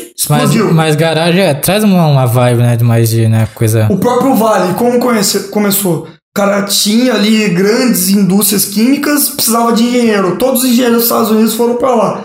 Os filhos dos engenheiros falaram que eu não quero ser engenheiro igual meu pai, ficar o dia inteiro numa fábrica aí. Não, vou criar coisa nova. Começaram a inventar tecnologias novas, onde surgiu essa turma inteligente que você citou. É isso, cara, sonho, propósito. Deixa eu contar uma história legal aqui de, de startup que eu, eu vivenciei. Eu, eu fui visitar o Nordeste tem mais ou menos uns 30, 40 dias. Se não me engano, foi em Fortaleza, no Ceará.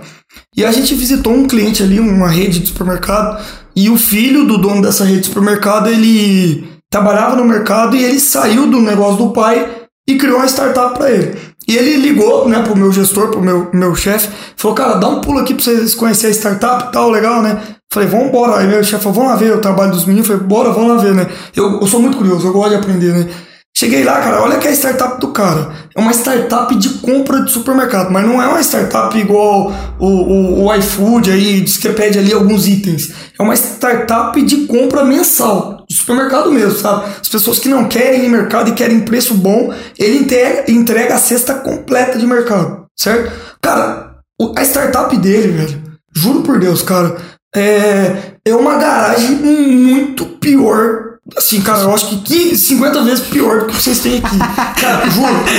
Escura, um cheiro horrível, cara. Uma esteira enferrujada passando os produtos. Cara, Mas sabe o que eu gostei? Que ele, tipo, ele não teve vergonha, não. Ele falou, ó, ó, passa aqui, vem conhecer. tá Não, não, ligado? sério, cara, escuta essa história. Cara, tipo, cinco funcionários separando as cestas de produto. Cara, e o aplicativo bombando. Caindo pedido toda hora ali. Ele, ele e o sócio dele controlando os aplicativos dos caras ali. Cara, startup é isso. Todo mundo acha que startup é um escritório lindo na Faria Lima com última geração e não é isso, cara. É ali a realidade, sabe? E, e se olha o Brasil, o, o mundo, é cheio de exemplos assim, entendeu, gente? Os caras começam assim. E, e- e, cara, o cara, o aplicativo do cara é muito legal, sabe? É, ele vai estourar, não tenho dúvida. Daqui a pouco ele tá sendo vendido aí para esses grandes é, aplicativos de compra. A única que eu conheço lá é James, que tinha aqui no, pra, no extra pra compra. Mas É, não era. James, é. é, mas não era, tipo, tão assim de, de mensal, assim. Era mais como um iFood de supermercado. Era um iFood de supermercado, só isso. Ele falou, cara, eu não tenho, não tenho intenção de concorrer com o rap, por exemplo. Foi meu negócio aqui é compra mensal, é a cesta fechada. E, cara, tem muita gente que mora sozinho, o cara não quer ir no mercado. É, não sei se vocês sabem, mas, pô, aqui em Ribeirão eu não vejo muito isso, mas cidade grande é muito comum o cara pegar o Uber ou o táxi e fazer compra no mercado, sabe? Bota toda a compra ali no porta-mala e leva. Eu, eu observo, vejo muito isso. A startup dele vai cair como uma luva, cara. O cara vai ali no aplicativo. É, e aí ele tava botando inteligência de tecnologia para estudar o histórico de compra de cada shopper, de cada cliente ali, para ele já deixar as cestas preparadas. Qual o desafio dele? Logística. Os entregadores tendem a demorar para chegar para pegar o produto dele. Então, olha que legal. Ele já está criando uma outra startup de entrega, então ele vai conectar as duas. É isso, cara, entendeu? O Brasil tá cheio de gente assim. Meninos como vocês, inteligentes, que estão desenvolvendo ideias e esse é o futuro, cara. Esse trabalho que a gente conhece, que a gente conhece como tá hoje, isso tende a acabar. As startups vão dominar o mundo, cara, entendeu? Esse negócio do cara entrar ali numa empresa e ficar o dia inteiro com programa, isso vai acabar, isso não vai existir daqui a pouco. É tudo modelo de startup, o mundo caminha para isso, entendeu? Mas, por exemplo, a gente vê a Uber domina o cenário né, dos, dos táxis, tal, assim, veículos de levar pessoas. Eu vejo muita pessoa que, tipo, cria projetos melhores que a Uber, só que a Uber vai lá. Não sei se você já viu, tem relatos que a Uber manda hackear o projeto dos caras para não crescer. A Uber vai lá, não sei o que, dar uma pagada nos caras. Não, não uma pagada nos. Pagar o aplicativo dos caras. É, tipo isso, entendeu? Tipo, pra não deixar o brilho do cara subir e tal. Tipo, não, por exemplo, seu amigo aí está falando lá do Nordeste. Não seria o pro, problema, por exemplo, muitas vezes a pessoa cria uma ideia da hora, ela vê um aplicativo mais grande para não deixar crescer, não, não vai lá e pá. O que, que você acha? Não, Arthur, eu, eu, assim, eu discordo um pouquinho, porque, por exemplo, o caso dele, ele tem mais de 5 mil usuários ativos, né? Comprando mensalmente as cestas de compras pra casa dele. Ele já é uma realidade em Fortaleza, Uhum. concorda? Aham, ele, já tá, ele já é uma realidade, ele já existe em Fortaleza, uma das maiores cidades do Ceará, e ele é realidade. O, o rap, o iFood não tem outra escolha. Esse cara vai crescer, vai continuar crescendo. Vai chegar um momento que eles vão querer comprar ele. E ele vai vender. Entendeu? Porque não tem como, né? Os caras oferecem uma grana muito fora da curva. O problema é que tem cara que cria startup e não faz como tem que ser feito. Porque eu acho que uma empresa ela precisa ter tudo bonitinho. Missão, visão, valores, qual o budget, o orçamento mensal, né? O que, que entra, o que entra esse investimento vai ser pro próprio negócio, quantos por cento é. Eu acho que essa é a diferença, sabe? O cara que. Eu vejo muito esses aplicativos que você falou, tá? É, em Minas, inclusive, tem muito esses aplicativos que os caras copiam do Uber e é local. Mas é mais um negócio parecido com o autotáxi do que um negócio profissional. Quando o negócio é profissional, bem feitinho, com missão, Feito de maneira diferente. ele cria a raiz e vai embora. É, mas Entendeu? o que eu acho que o Arthur tá falando é mais questão de na hora de escalar. Entendeu? Você tem, por exemplo, ele já é uma realidade ali em Fortaleza. E agora, ah, tá, agora eu quero fazer um negócio pro Brasil. precisa de investidor. Aí você vende, Uhum. concorda? Você escalar, por exemplo, ele não tem condição de levar esse aplicativo dele pro Brasil todo. O que, que ele vai precisar? Escalar. Concorda? Você usou uma ótima expressão. Ele vai precisar de quem? De um iFood, de um rap da vida. Ele vende, entra como sócio e escala. Entendeu? O exemplo foi o que aconteceu conosco com a Hammer. Uma marca muito boa, bons produtos, ótimos produtos, que a gente comprou lá em Santa Catarina, que o cara tinha dificuldade de escalar. No, no Nordeste, por exemplo, não tinha tanto produto assim. A Craft House compra, o cara entra no conselho e agora começa a escalar, não só pro Nordeste, mas de repente o produto pode chegar em toda a América Latina ou no mundo. Entendeu? Uhum. Pra escalar você precisa do grandão. É por isso que eles vendem. Sim, é. Vamos ler a pergunta aqui, ó. O Ainda Sem Nome falou: I love you, bebê. Não sei quem é, né? Ainda sem nome. É, a, Sandy An- Antakli falou: Paulinho, aquele cara fora da curva, sou capaz de passar horas ouvindo ele. Curitiba, hein? É, ela falou que é de Curitiba, né? Isso. E falou Beijão. que é enri- enriquecer, enriquecer conhecimento me ensinou a cultura de dono. Curitiba tem calor também, viu? Tem não, Curitiba é frio, não vou não. Tô sobrando. Jansen Bazanella falou assim: Meu primo, Qual conselho você daria pro Paulinho do passado caso encontrasse com ele no dia que ele chegou em Ribeirão Preto? qual o conselho que daria Pro Paulinho do passado, caso. que chegou em Ribeirão Preto? É. Cara, que fizesse as mesmas coisas que ele fez. Eu acho que eu não tenho que mudar nada. Eu- manda bala. Se eu tivesse a oportunidade. Cara, eu falo isso. Se eu tivesse a oportunidade de voltar pra trás, eu faria as mesmas coisas que eu fiz hoje. É claro, né? É, uma pessoa que a gente magoou, outra, acabou sendo indelicada, eu, eu me dosava. Eu acho que o Paulinho hoje. É, quarentão é mais experiente nesse sentido, né? De tentar evitar machucar as pessoas. Eu acho que só isso. Do resto eu não me arrependo nada. Eu acho que eu fiz extremamente aquilo Inclusive, inclusive, se te voltasse no tempo, você ia se esconder pra, tipo. Vai que eu faço alguma coisa errada, né? A minha mãe não gosta disso, mas eu acho que eu teria ido embora de casa mais rápido, um um pouco antes. Talvez a minha mãe vai ficar brava aí, o Natal meu me complica. Mas, mas é isso, isso é uma coisa legal que, por exemplo, assim. é, eu acho que. Até é meio polêmico eu vou falar, mas, por exemplo, tem muita gente que não. Eu Você não. quer mais água? Aceita? Por favor. Eu pego. Só falando do meu primo enquanto você pega água. Esse, o primo meu, Jansen, Cara, eu aprendi muito com ele, me desenvolvi muito com ele. Esse menino é inteligentíssimo. Cara, joga muita bola, viu? Bom de bola, bom, bom amigo, bom companheiro, entendeu? É, por isso que eu te falei, tá vendo? Todo, a gente tá um pouco afastado, ele mora em Minas, eu moro aqui, mas agora eu tô de férias em janeiro, eu quero ficar uns dias lá, me aproximar mais e tal. Mas, cara, é um cara incrível, um ser humano incrível. Tá vendo? Todas as pessoas que passam na vida da gente, elas são importantes. Elas nos ajudaram, sabe? Eu sou um pouquinho de cada um. Um pouquinho de todas essas pessoas que eu fui me relacionando ao longo desse tempo, entendeu? Mas, por exemplo, voltando ao assunto que tá falando. Boa. Sobre sair da casa dos pais. Eu acho que ela, eu não vejo problema das pessoas morar com os pais, entendeu? Porém, você tem que ter uma liberdade também de estar fazendo o que você quiser, entendeu? Óbvio que se você puder ajudar também e tal. Mas é uma coisa, uma coisa que eu vejo muito hoje em dia que parece que é programada é tipo assim. É, eu vejo muita mãe falando assim: ah, mas eu te criei, não sei o que, eu te dei essas coisas, mas pô. É o propósito da mãe, por exemplo, igual eu falo assim, ninguém pediu pra nascer, entendeu? Criar não. É, Você não vai. Você não, você não vai. Eu já falei, eu já falei isso pra minha mãe. Eu já falei pra isso pra minha mãe. Não tem problema pra isso. Não, assim, é meu pensamento, entendeu? Assim, é óbvio que tudo você tem um Não, é propósito. verdade, velho. Você não pediu pra É, nascer. você tem um propósito de, você tem um propósito de Deus pra você ter nascido, óbvio, né? Mas você não pediu pra nascer, entendeu? Assim, É, as grandes pessoas que eu conheço, assim, que, que tiveram. é, depende, né? Sucesso é muito relativo, mas Deu- tiveram bons legados de vida. é, são pessoas que não ganharam nada, que tiveram que correr atrás e conquistar, né? Mesmo às vezes, a- não foi meu caso, tá? Mas mesmo às vezes a família sendo bem estruturada financeiramente, atrapalha um pouco. essas pessoas tiveram que correr atrás e fazer a vida delas Tem a, foram as que deram super certo, né? O meu caso ele foi um pouco diferente, por necessidade de evoluir, de crescer profissionalmente, conhecer, ganhar o mundo, né? Cara, nunca me faltou nada em casa no quesito carinho, no quesito suporte, sabe? Nunca. Eu sou muito grato à minha mãe, meus pais, minha família, o- o- muito do que eu sou, eu devo a, a eles, né? Mas eu achava aquilo que eu podia ir mais, sabe? Eu queria ir mais. É, De novo, eu não, não saí pensando em dinheiro, eu saí pensando em conhecer gente. se É desenvolver. ambição, é, desenvolver. é ambição. Conhecer o Não- mundo, sabe? Eu, cara, eu via a TV, né? Naquela época não tinha internet.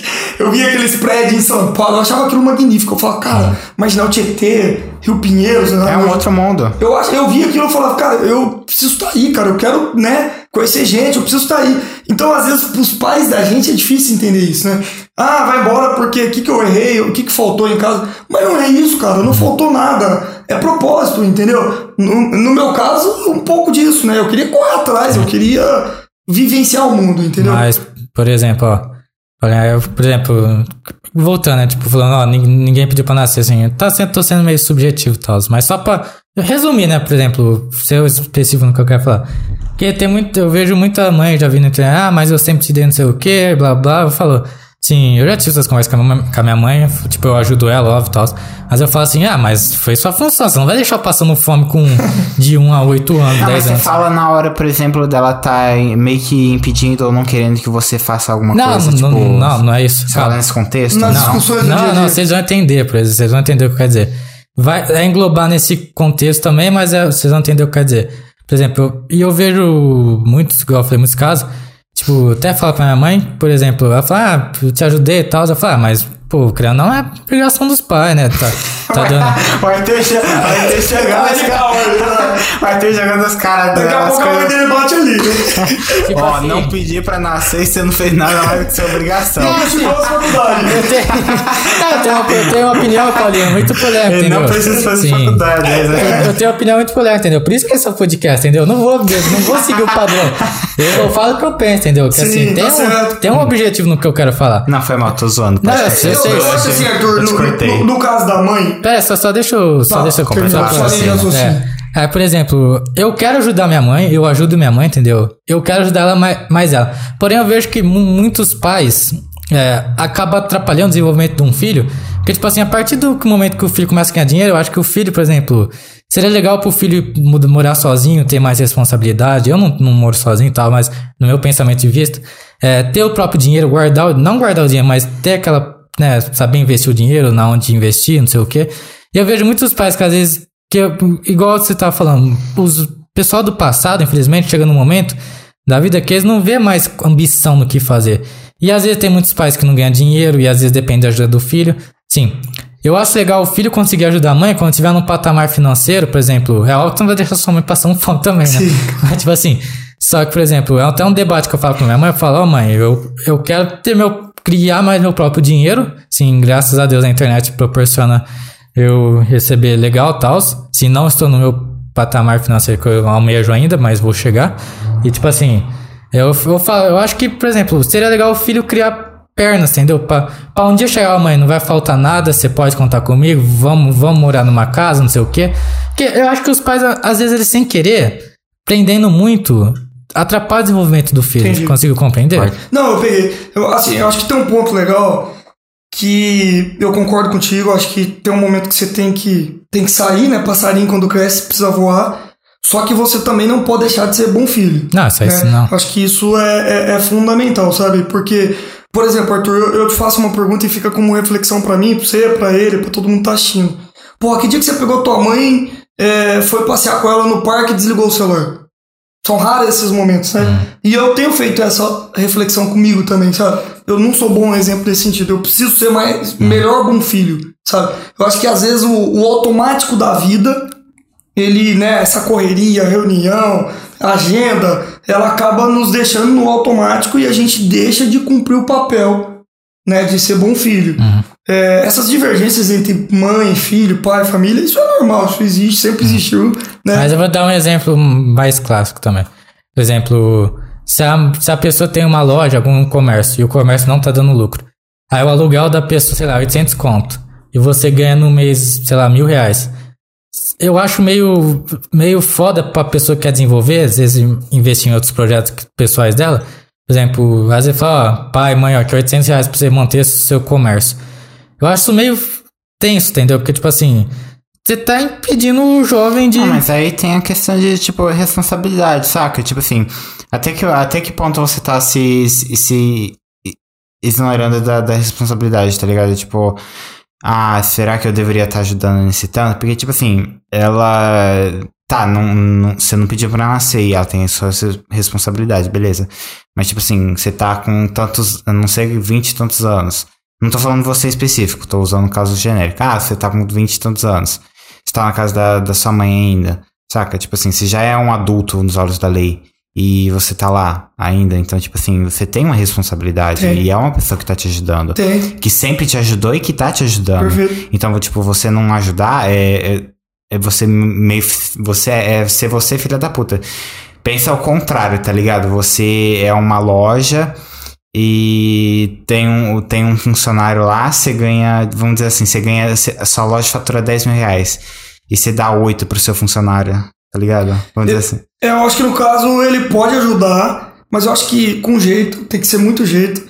É chamar a mãe pra um bate-papo e explicar, pra mudar o roteiro, porque, Uhum. cara, se dá 800 reais, a loja fatura 1.200, por exemplo, né? Não, eu, eu, Tô chutando, eu, tá, quis tô dizer, chutando. não, eu quis dizer que ela não dá retorno nenhum. Não, sim, tô chutando. É isso que eu ia dizer. Você basicamente tá pagando pra você trabalhar, concorda? Uhum. Então, às vezes, precisa mudar o perfil, sabe? Entender se aquele produto que aquela loja tem com- conecta com a vizinhança, de repente alguma. Cara, um negócio que dá super bem é raro. Você já viu alguém que monta algo de alimento, né? Dá errado? Não dá errado, cara. Mar- né, a entrega de almoço, marmita, essas coisas dá muito certo. E às vezes é, vi três pessoas que deu errado. é muito raro, hein? Muito difícil dar errado. Então acho que às vezes é mudar um pouco o rumo, sabe? Mudar o bico do avião. Tá indo pra cá, não tá dando muito certo, vamos virar pra cá. Sim. Com diálogo, sabe? Sim, mas eu, mas eu vou discordar no Matheus, por exemplo. Eu, eu acho que você pode ajudar seu pai e sua mãe com várias coisas, mas, por exemplo, se você pagar, por exemplo, por uma coisa que não tá dando certo, é meio hum, nada a ver, entendeu? Porque, tipo assim, é, a partir do momento que você ganha seu próprio dinheiro, você quer, você quer ter a ambição em ganhar mais pra poder ajudar seus pais, por exemplo. Não faltar uma comida, não faltar. Vamos pra hum, deixar sua mãe não trabalhar, sabe? Que eu acho que é o sonho de todo filho, não deixar a mãe mais, por exemplo, trabalhar e tal, pra recompensar o que ela fez por você, entendeu? Perfeito. Por isso que eu não tô falando que você não vai deixar de ajudar seu pai e sua mãe. Sim. Mas, por exemplo, você, você tem que se desenvolver primeiro pra você ter um aporte financeiro e almejar coisa e falar, quando estiver ganhando bem, falar, mãe, pode ficar de boa, pai, pode ficar de boa, que eu consigo aqui, não vai faltar nada, entendeu? Mas, cara, você parou pra pensar que você tem 22 anos, e você já ajuda sua mãe, seu pai, já tem a tua grana, então, cara, você tá evoluído. Imagina, eu, eu tô com 40, cara. Quando você tiver com 40, você vai estar tá ganhando muito mais que eu. Você parou pra pensar nisso? Ah, se Deus quiser. É porque, cara, com 22 anos. Mano, não é? Não faz sentido a conta que eu tô fazendo? Cara, 22 anos você já trabalha, você tem um projeto bem desenhado, tem outras coisas. E, e você tem já, a ambição de ganhar mais. Já ajuda em casa, então, cara, quando você tiver o dobro dessa idade, você já vai estar tá ganhando muito mais e vai poder continuar ajudando. Mas aí que tá o, o propósito, por exemplo. Pessoa que quer ganhar mais, mas, por exemplo, eu não tô, tô falando genérico, por exemplo. Ah. É, a pessoa quer ajudar mais, porém tem outros projetos que a pessoa quer estar tá investindo ou quer fazer tal coisa. Então, eu, eu sinto que as pessoas ficam presas num negócio, por exemplo, se não tá dando certo, infelizmente. É isso. Entendeu? No bico do avião. É, por exemplo, tem que, igual, igual falou, você falou, conversa com o pai, com a mãe. Porque não faz sentido, às vezes, por exemplo, até falar meu exemplo agora. Eu ganhava, quando trabalhava como é, negócio reciclável, lixo reciclável, só tinha lixo, não tinha nada de reciclável. é, eu ganhava 600 reais, e olha que absurdo, né? Porque era pra ganhar pelo menos 1.200, não tinha nem salubridade. Ficava lá 6 horas e tal, e foi meu primeiro emprego e tal, e tipo, eu ganhava 600 reais, eu dava 400 pra minha mãe, e 100 eu pagava de vale comida pra me comer. Sim. E 100 reais não dá pra fazer nada, né, hoje em dia, naquela Sim. época também, 2020 ainda. Então, tipo assim, era um, por exemplo, tipo, como pode dizer, meio que. É que era uma, outra circunstância que nesse caso. Mas, por exemplo, eu acho que isso limita muito o jovem a querer ter uma ambição em crescer, por exemplo. Porque, por exemplo, falar assim, ah, sua vida eu vou ajudar meu pai e minha mãe. Beleza, você pode ajudar seu pai e sua mãe. Mas eu acho que tem que ter um desenvolvimento para chegar nesse momento. Não, pra, eu, entendi, eu entendi seu ponto. É, eu vou voltar um pouco no que ele falou. Tipo, não vou mudar o bico do avião. Tipo, você não devia estar tá ganhando 600 reais se você precisa ajudar com mais e tal. E, tipo assim, cê, uh, mesmo se você não tendo experiência, tem lugares que oferecem mais pelo que você pode fazer. É, não é irrealista você pensar que você consegue ganhar mais naquela circunstância. Então tem esse, vou mudar o, o, o bico do avião, procurar alguma coisa melhor. E, mas, cara, tipo assim, uh, você também tem responsabilidade, saca? É, e você também pode pensar muito pelo contrário. Ah, justamente por eu ter essas responsabilidades que você você pode usar como motivação. Então, tipo, ah, eu tenho que ajudar em casa. Então eu preciso ganhar isso, eu preciso fazer isso. Tipo, aí você cria um mapa na sua cabeça, saca? Você cria um plano na sua cabeça. E justamente por você ter essa responsabilidade, você pode usar como combustível para você procurar alguma coisa melhor. Perfeito. Não, e ele tem que considerar um fator também, que esse momento da mãe dele é, temporário. Daqui a pouco ela se ajeita e não vai precisar. Porque, penso eu, Arthur, que ela também não deve ficar confortável em receber dinheiro do filho. Não a mãe queria. Né? Uhum. Todo mundo quer ser independente, né? Assim como você quer, ela também quer. Então, é questão de tempo, sabe? É um momento duro. O momento, ele é duro não só pra você, é, mas foi, pra muita gente, né? Foi aquela época, é foi aquela época tal. É... Vamos ler. precisar, né? Você fala. Vamos ler a pergunta aqui, ó, que tem pergunta pra você. É, o Guilherme Gomes falou assim: ó, tem uns pais que puxam mais o filho para baixo do que eles ajudam eles a subir. É triste, mas é verdade. É, eu concordo que, por exemplo, tem um livro que eu li que chama O que os seus pais não querem que você saiba. E realmente, por exemplo, tem muito pai que puxa o filho para baixo porque. Não é por maldade, entendeu? É porque. Mas é o que ele conhece, né? É, também. Não é por maldade, mas é. Às vezes, não, filho, não vai morar sozinho, não, filho, não sei o que, você não pode fazer isso, não pode gastar seu dinheiro com isso, com aquilo, blá blá. Entendeu? Não, eu acredito que nenhum pai, pais querem o mal pro filho, né? Uhum. É um pouco do que você falou. É, aquela insegurança, sabe dos riscos que tem. O filho, às vezes, quando quer morar sozinho, nem todo mundo tem juízo, a maioria quer farra, festa, né? Não quer compromisso. O pai quer proteger, né? Justamente, né? o pai fica preocupado de se perder, porque, cara, eu falo, cara, a linha entre o sucesso ou dar certo e se perder, ela é muito tênue. Ela vai muito próxima. Então você pode dar muito certo, como pode dar muito errado, entendeu? Uhum. E os pais, pela experiência, ficam um pouco inseguros em relação a isso, entendeu? Pai e mãe não quer mal do filho, uhum. ser alguma. Ele sempre quer o melhor, né? Mas às vezes é o que você falou, a experiência faz com que ele, ó, oh, cuidado com isso, você não tá indo bem, cara, esses amigos seus aí não são legais, né? É, vai por esse lado aqui. É, e outras, sabe, tem que entender uma coisa, eu não sei se eu não conheço sua mãe, tá?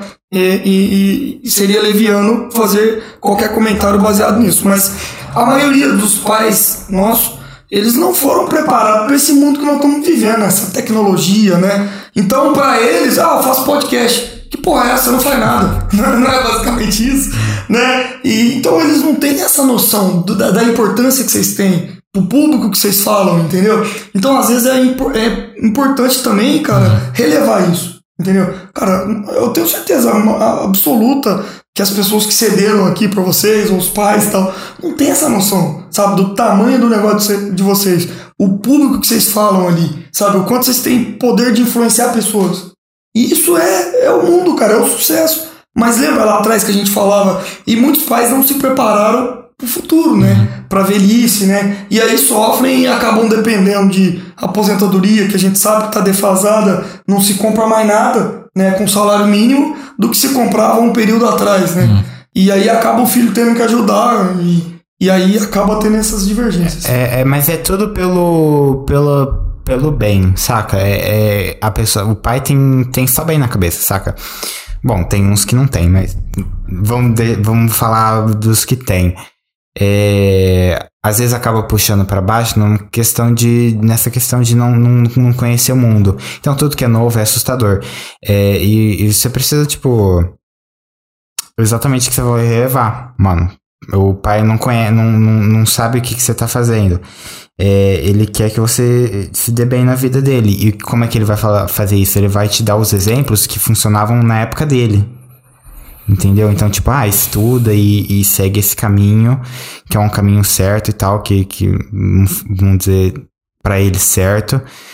É, e a gente quer ter, o, a gente tem uma outra ideia do que a gente quer fazer. Então o pai já fica com medo. Oh, e, e é muito difícil, viu? Ter sucesso se não for bom filho.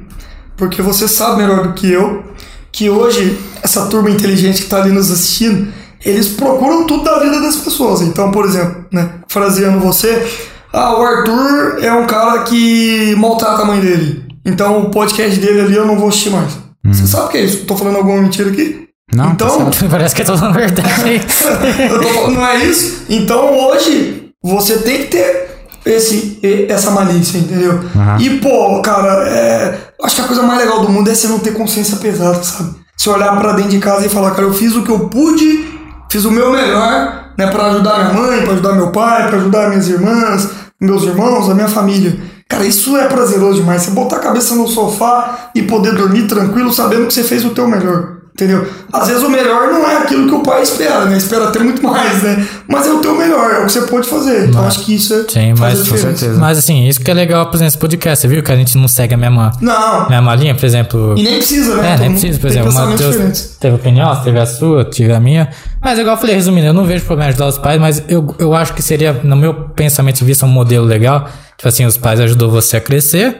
Só que você, igual eu falei, não tem problema ajudar os pais, né? Mas, por exemplo, quando você ganha uma grana boa, sabe? Fala assim, ó, pai, mãe, não precisa mais trabalhar, entendeu? Porque eu, eu acho que o desenvolvimento é legal, entendeu? Por Entendi. exemplo, sair... Você pra... fala ajudar lá na frente, né? É, quando, quando você tiver com uma renda legal, é, entendeu? É, ideal, Porque, tipo assim... É, tem gente que às vezes ganha, sei lá, 1.200 e tal, já tem que. Compromete lá, 70% é. desse orçamento pra ajudar em casa. É, tipo assim, não é um problema, né? Mas eu acho que atrapalha o desenvolvimento, entendeu? Entendi. E, enfim. Vamos ler a pergunta aqui do Anônimo Discreto? Boa, bora. É um cara que joga bola com a gente, viu? Eita, lá vem bomba. E é forte. Já, já sabe quem que é? Já sei, imagina. Ele falou, Paulo, o que você acha sobre energia, sobre frequência? Não no sentido religioso, mas no sentido real. Cara, eu acredito. Eu acho que tem muita gente que tem energia boa, não tem? E é uhum. é prazeroso demais você tá perto dessas pessoas. Assim como tem o contrário também. Tem gente que tem energia negativa, né? O cara chega num ambiente e se sente que ficou pesado, Sim. que ficou tenso. E até, e até tipo. É, é, é, é, estranho, porque às vezes não precisa de da pessoa falar quase nada, ou às vezes nada. A presença dela já. E a presença dela é, é, é incrível, tipo assim, é muito legal. Eu, eu, eu concordo, eu acredito, tá? É, atração, atração, lei de atração, essas coisas é muito forte, porque. É. Por exemplo, até engraçado, o Matheus, a gente, por exemplo, cadeira, a gente sentou para escrever, a gente precisa de cadeira. Conseguiu, computador, conseguimos. É, tal coisa, conseguimos. A gente parou de escrever, cara, tipo, a gente literalmente, a gente ficou, tipo, bom, não veio mais nada, entendeu? Não é que não veio mais nada, mas, tipo, a cadeira foi até legal, só que hoje em dia deve estar uns mil reais essa cadeira, Matheus. Há uns 800 e tanto, é. Cadeira é, gamer. A gente pegou, pode falar o preço aí? Pode ver. Por já 500 falei. reais, entendeu? Ah, conseguiu desconto. É, e foi na época que a gente, pô, a gente tava desejando muito aquilo aqui, entendeu? Então, quanto sua mente é o seu. É uma energia, né? Você atrai por aquilo, aquilo que você acredita, Sim, né? o que você pensa. E, tanto é que tem um episódio legal com o Alan, né? 4 horas da manhã do de 24 horas, que a gente falou bastante sobre energia, sobre atração. Quem tiver vontade de assistir, né? A gente falou bastante sobre energia, não tendo energia, né? Às 4 horas da manhã. Zero de energia. É, seria bem legal o papo sobre lei da atração e tal, isso é bem legal. Porque por experiência própria, eu falo também, por exemplo, sempre quis ter um iPhone, eu já tive. É, sempre quis, ele também falou sempre quis ter um projeto com um amigo dele, teve. Então, sim, quanto mais você pensa, né, mais vem as coisas, né? É, mas tipo, não, é- não é tipo nem só sobre. Não é sobre só questão material. Isso ele fala, por exemplo, de colocar metas na sua cabeça de você acabar seguindo por Perfeito. isso. Entendeu? Mas é, é, quando você tá com uma pessoa, você vê, é, conhece alguma pessoa com uma energia legal, cara, as pessoas em volta dela têm uma energia legal. Sabe? É, é- a pessoa atrai isso e, e é um negócio que você consegue ver.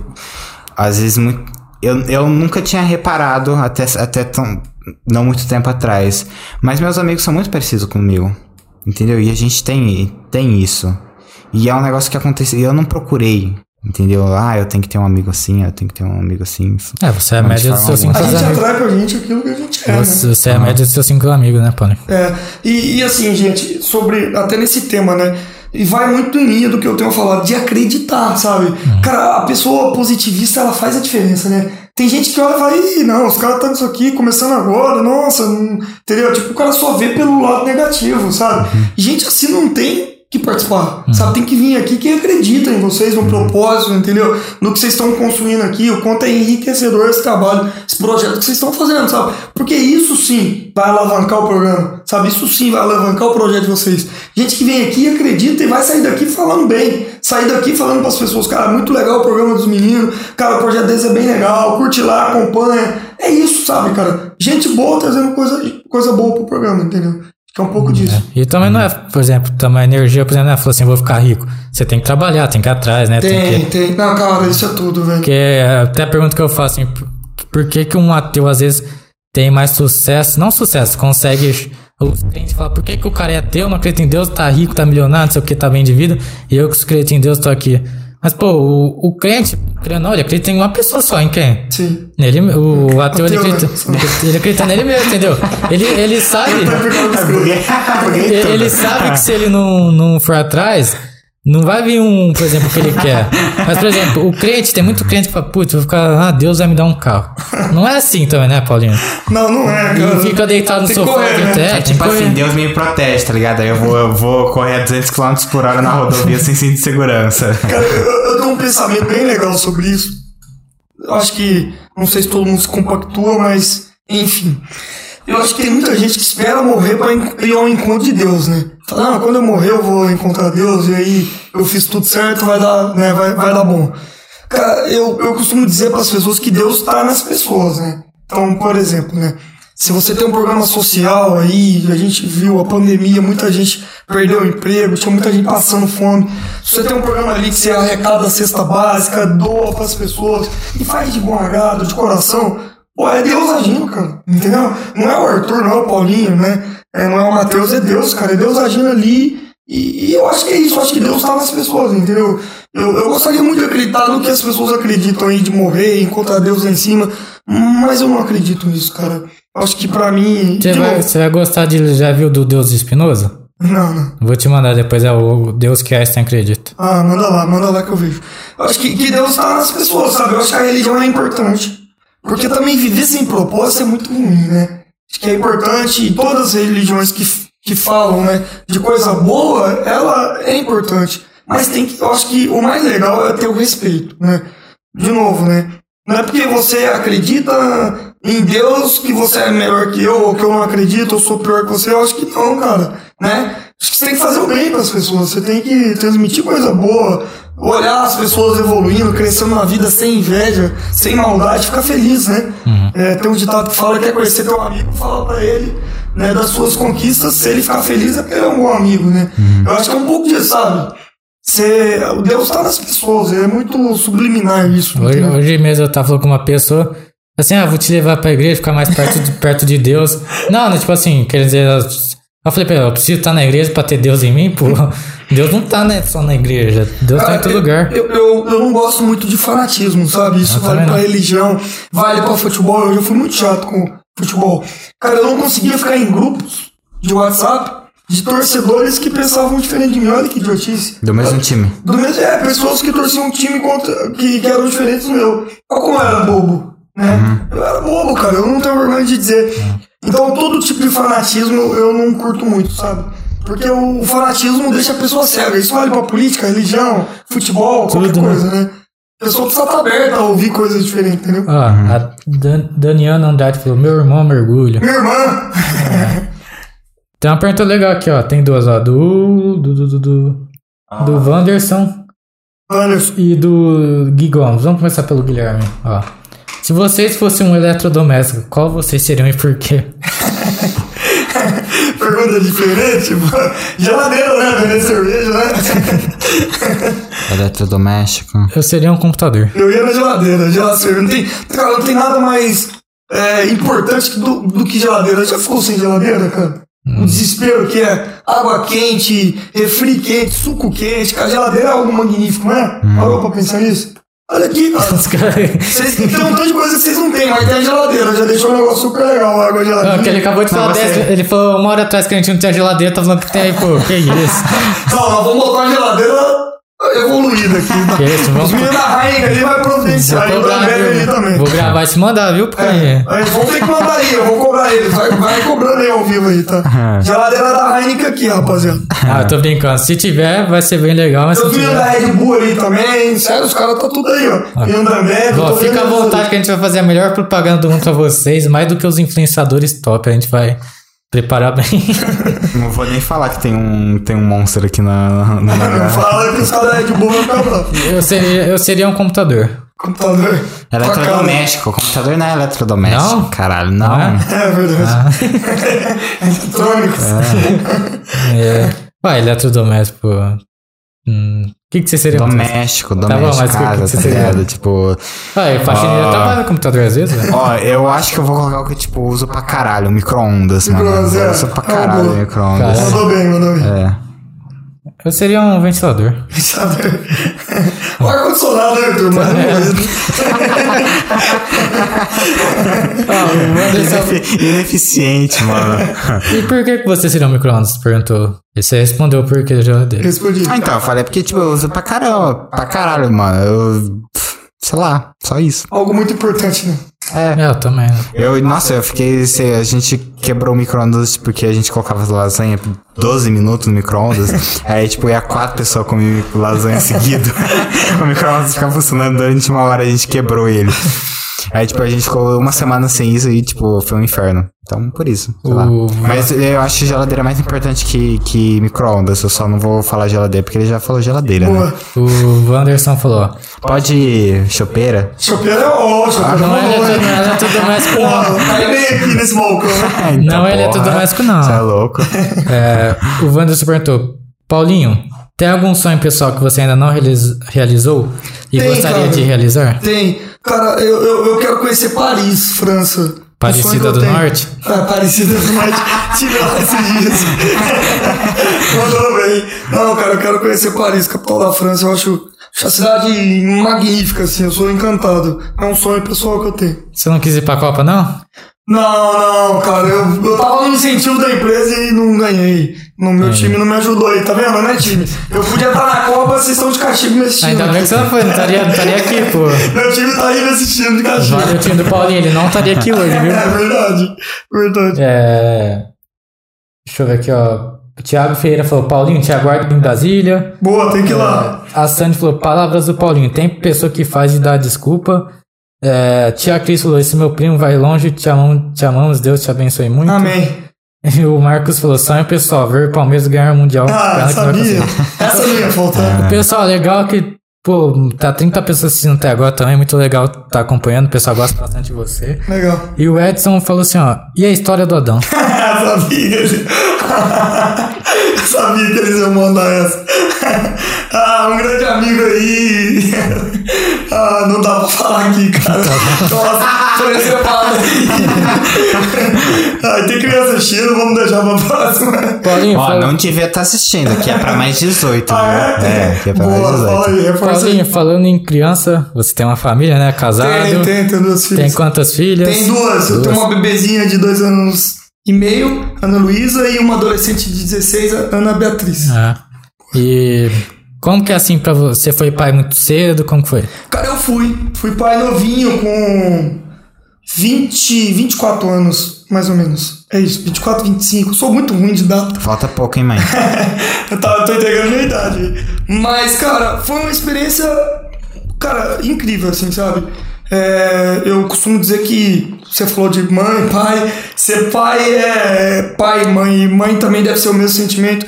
Cara, é uma dádiva de Deus, assim, sabe? É um negócio incrível. É um momento muito especial. Eu, se eu pudesse, eu aconselharia todo mundo a ser papai e mamãe. É- Aí, é Matheus, importante. pega o conselho aí. É meio que o último objetivo da vida, né? Porque, tipo assim. é- Ah, trabalho, beleza, legal, mas, tipo, às vezes é meio superficial. E você quer construir uma família, né? É, é o último objetivo que uma pessoa pode querer na vida. Não, cara, e, e- e chega um ponto, Matheus, que, cara, você quer, né? Ter mais paz, entendeu? Você quer trocar um ambiente de balada, de bagunça por um Netflixzinho em casa, né? Num dia de chuva. Isso faz parte do ser humano, cara. O ser, o ser humano, ele foi doutrinado desde o descobrimento para se viver coletivamente, entendeu? Então ele quer ter alguém, cara, seja um amigo, né? Seja uma pessoa. Então acho que isso faz parte da vida, então. E, e é legal vocês falarem isso, né?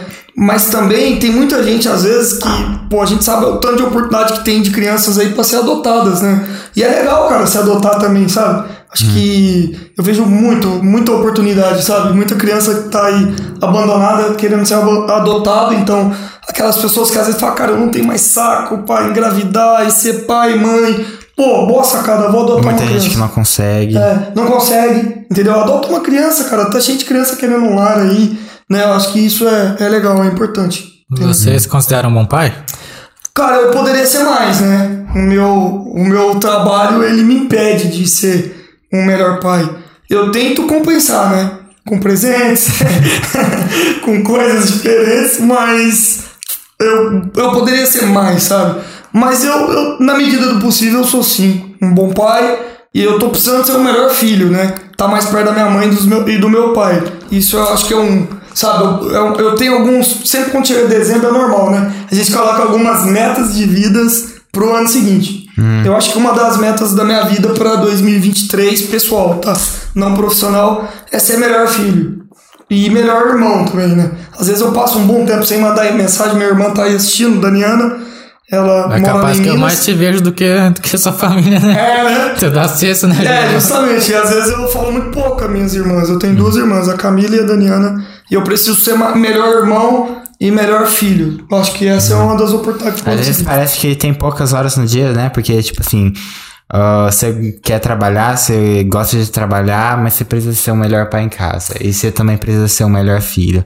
Tipo, é muita coisa que você precisa ser e que você quer ser. A sociedade não nos impõe muita coisa, né? É muito equilíbrio, né? Que você tem que ter, que você fazer as coisas que você quer.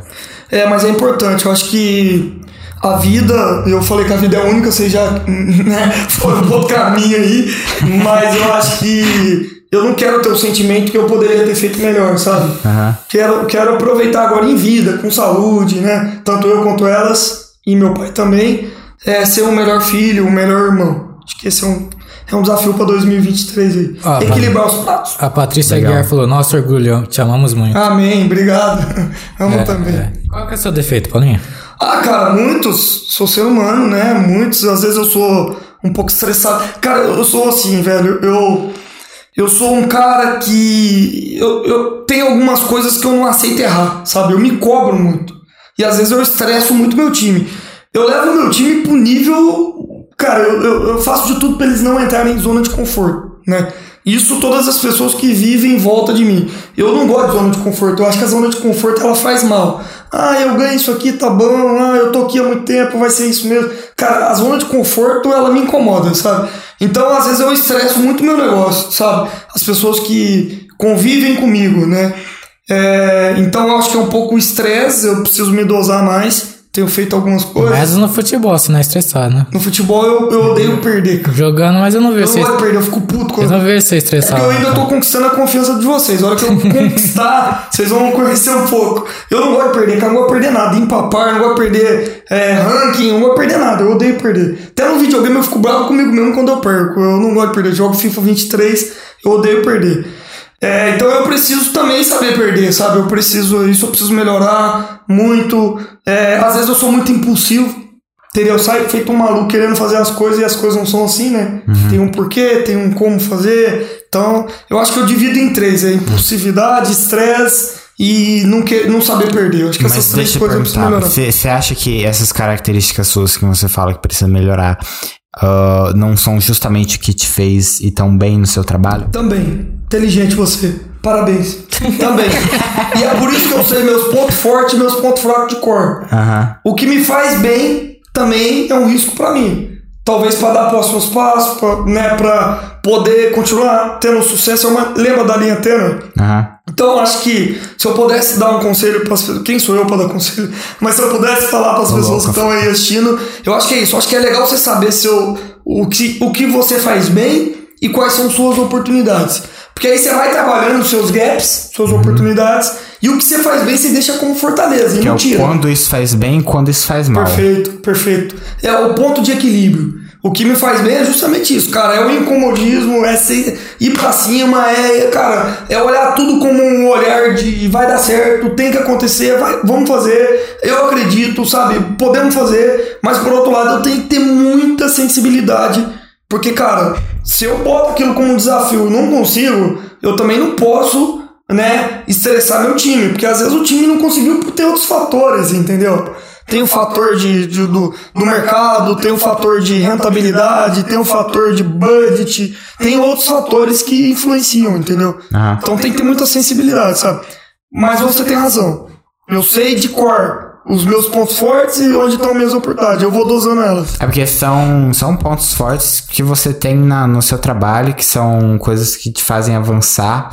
Mas em outros momentos esses são pontos que atrapalham você em aproveitar a sua vida, sei lá, na sua família ou coisa assim. Também. É, é difícil, né, dosar. Cara, é difícil eu relaxar. Eu não relaxo.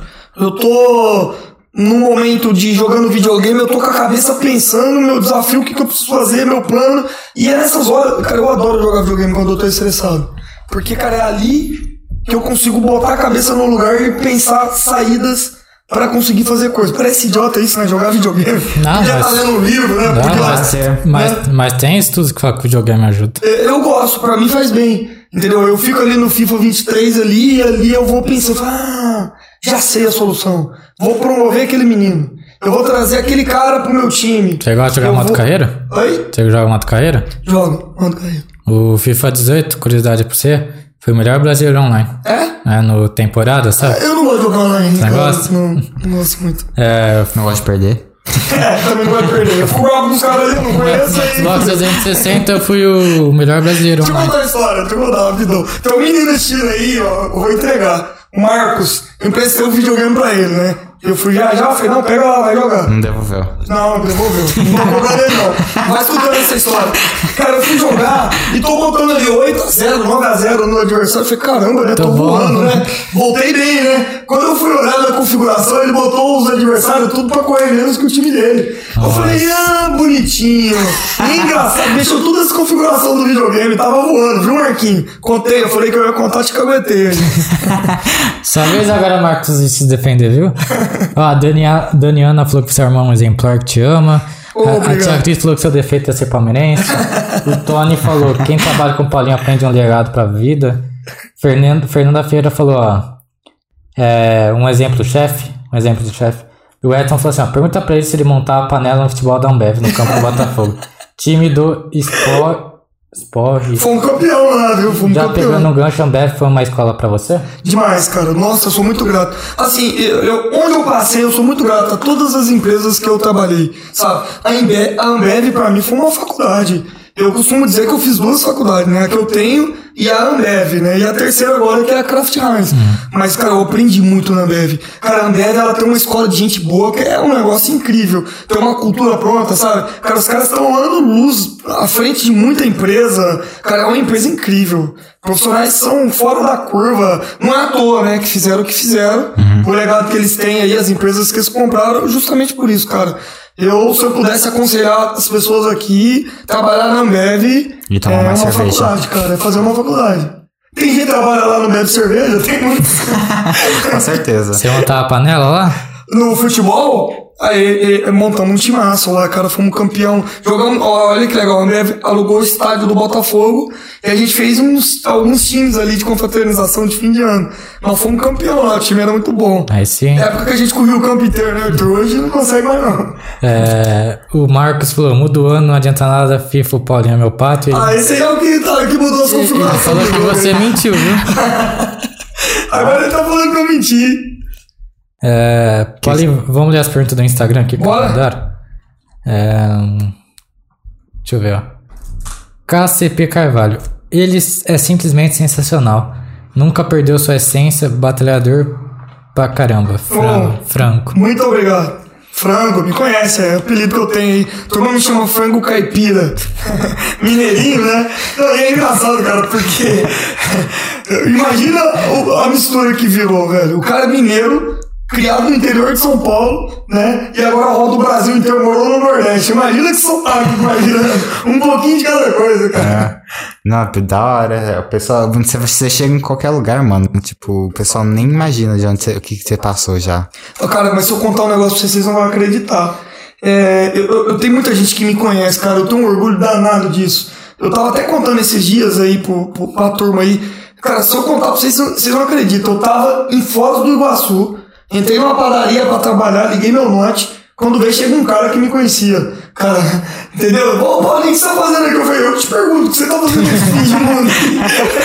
o cara me conhecia. O mês passado eu tava em Curitiba, no hotel, e um amigo meu lá, o Rodney, que trabalhou comigo na Ambev, tava no hotel em Curitiba, veio conversar comigo, tomamos um café da manhã junto. Cara, é incrível isso, sabe? Isso é legal. Em São Paulo, cara, eu tava em São Paulo. parece o Brasil pequeno, né? 13 milhões de habitantes, São Paulo, eu num hotel, quando vê o cara tá me gritando, ô Paulinho, o que você tá fazendo aí, cara? Ó, é muito legal isso, sabe? Eu- muito disso foi da Ambev, né? Aqui na própria Kraft Heinz. Ah. A gente roda muito, então é muito conhecido, né? Isso é um negócio que eu tenho orgulho gigantesco, sabe?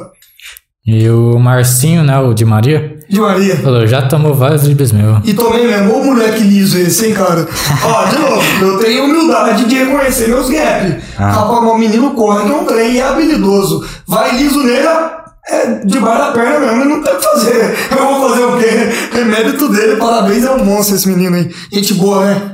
Atleti, Ele, fala- ele atleta, manda né? mensagem só pra se gabar, né? Tem Também. que trazer ele aqui, viu, cara? Ele é atleta, corre Não, não vou trazer, não, não vou trazer. Traz não. o menino aí, não, cara. Vou, não, vou Dá trazer. oportunidade pro não menino vou, falar não, não gosto dele, velho. Não gosto. Tem que trazer o menino aí. não, vou fazer como se ele é gente boa demais. Ele e a mulher dele Mas vem se também. gabar, hein? Pô, então legado legal, cara. O cara corre profissionalmente aí. A mulher dele também é, Atleta, é né? para, paralímpico, né? É, traz aí pra botar um papo, serve de. Ah, por favor. e me avisa que eu vou Tá assistir. louco. Pra ser de camarote, hein? É, Boa, é, vou vir cá ver. A cara, eu falei pro Dardão vir hoje aqui, o Dar, mas eu não quis vir. Ah, não quis Tô ir. zoando, ele tava ocupado, mas ele mandou um abraço. Boa, manda outro pra aí. É, Carol Kiosfi. Paulinho me inspira a ser melhor. Trabalha com, é, trabalha com o nosso time lá, trabalha em vendas. Incrível essa menina Ah. também, de ouro, tá? Parceiraça. E o e a Sandy Antakli falou: Paulinho, mandou duas perguntas. Ó.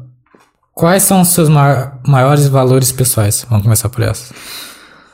Cara, valores pessoais é fazer a coisa certa. Acho que dá trabalho, não é fácil, é, mas fazer a coisa certa vale muito a pena. É, os valores eles vão se adaptando de acordo com que você vai evoluindo, né? Então tinha coisas que eu acreditava lá atrás que eu fui eh, me tornando mais aberto, sabe? E fui aprendendo, entendeu? Eu acho que diversidade é um valor que eu acredito muito e gosto, sabe? Eu gosto do diferente, sabe? Eu, eu acredito e respeito e, e, e preciso ter. É importante ter diversidade, é importante ter gente diferente, sabe? Então eu acho que fazer a coisa certa, diversidade e, cara, ser um bom filho, que eu falei que eu preciso ser melhor filho, isso pra mim é um negócio que eu acredito também. Sim, ó. Segunda pergunta dela é: Qual tendência está em alta hoje, hoje que não faz sentido para você? Qual tendência que tá em alta que não faz sentido? Cara, eu, eu tenho é, muita desconfiança. Não que eu não acredito, eu acredito muito. Mas a maneira como as empresas estão fazendo da venda online. Eu acho que tem muito amadorismo na venda online, sabe? É, você pega hoje qualquer restaurante, supermercado, é, conveniência, própria panificadora. Cara, os caras implementam venda online e não preparam a empresa para isso. Né? Porque, cara, o cara da venda online, ele quer o produto ali rápido na casa dele. E ele quer encontrar um mix de produto que né, conecta com o que ele precisa. Eu vou dar um exemplo por mim, tá? É, há poucos dias eu tava fazendo um churrasco em casa e eu entrei no rap e eu queria uma marca de suco. Uma marca que eu tô acostumado a comprar. E não tinha essa marca de suco. Aliás, não tinha, e até serve pros meninos de Ambev como exemplo aí. Não tinha no Zé Delivery, que eu compro muito no Zé Delivery. Eu gosto do aplicativo, acho legal. Não tinha no Zé Delivery. Não tinha no aplicativo da Heineken, que é, fugiu o nome aqui, mas depois eu lembro. Se o Marcos quiser mandar aí, você fala o nome. Não tinha nesse aplicativo da Heineken. Eu fui no, no, no Rap também não tinha. Quer dizer, me decepcionou. Eu queria uma marca de suco, é uma marca que acha em qualquer lugar, Natura Citrus, sabe? Que eu gosto, eu gosto do suco. E não tinha na venda online, eu tive que pegar o carro e ir até um ponto de venda físico e comprar. Então eu acho que a maneira como as empresas estão fazendo da venda online, eu acho um tiro no pé. Porque eles botam ali de qualquer maneira os produtos que querem e acham que tem que ser, né? Coloca os mais populares, né? É, tipo, eles acham que é aquele que, sei lá, né, que é o É, tipo, barato. Del. Valle, né? É. Tipo, Você vai ter Del Valle. Justamente, bom exemplo. Né? Eu queria um suco natural, cara. Né? Um suco. Tem- deixam a desejar no atendimento e acabam, tipo, por causar uma impressão ruim pra quem tá usando. Justamente, nos mercados, às vezes, cara, você vai ali e faz uma forma. Exemplo, um exemplo. Ele falou o nome aqui, ó. Como é que chama? Hey Shop. É, e-shop. É isso aí. E-shop. Não tinha também. Então serve como feedback pra vocês aí. Mas, por exemplo, é, farmácia. Eu, eu, eu gosto muito de pedir remédio, às vezes nas viagens, tô no hotel, peço um remédio ali no aplicativo. Pô, esse dia eu pedi um remédio e era pra entregar no dia seguinte. Eu, cara, não, não rola, né, cara? Eu cancelei. Pô, quem tá na online ali que é o produto, sabe? Eu acredito muito na venda online. Se tem o cara da startup, né, que tá fazendo bom, bem, mas eu acredito que tem muito amadorismo na venda, na venda é, online, tá? Tem muita oportunidade de melhorar. Sim. Eu acho que vem do, do, do- desse lado de pessoal achar que é, ah, eu vou entrar na internet e eu vou conseguir vender rápido, eu vou conseguir vender fácil, eu vou conseguir vender sem problema. E falta de preparo, né? Não, eu, sabe tem uma outra coisa também que é foda? Tipo, você pede um, um prato num restaurante bacana. Você vai de maneira física, esse prato custa 90 reais. É, e olha que ainda tem ali, né, funcionário para atender e tal, é, custo, loja física, energia, é, deveria ser mais caro. Você vai no venda online, o mesmo prato que é 90 reais tá 130, 140 reais. É, eu acho isso certo. Nossa, eu, nossa, eu fico puto. Eu com acho isso muito fico errado, muito cara. Entendeu? Eu isso. acho isso muito errado. Porque o, o venda online, a teoria, ele é o custo fixo é menor. Sim. E a gente ainda paga a entrega. Né? Porque a entrega somos nós que pagamos. Uma coisa que eu acho assim Não. errado, Aham, por com exemplo, certeza, pô. é uma loja, vamos supor, artesanal que tá começando agora. Os caras colocam o preço lá 45, 50, beleza, coloca o preço que quiser. É o que você acha justo, ninguém se precifica preço, né? Mas, por exemplo, aí você vai no McDonald's, cara, você vê, tipo assim, é óbvio que tem lanche grande, que é caro e tal. Mas tem lanches mais populares, Big Mac, Ah. quarteirão e tal. Pô, você paga, tem a promoção lá, dois lanches por 20 reais. Entendeu? Eu curto bastante tal. Também gosto. Eu, eu também gostaria de mudar o meu lanche, entendeu? Às vezes pegar uma coisa nova. Mas você pensa, pô, eu vou arriscar aqui numa lanchonete, 45 reais, tem entrega ainda.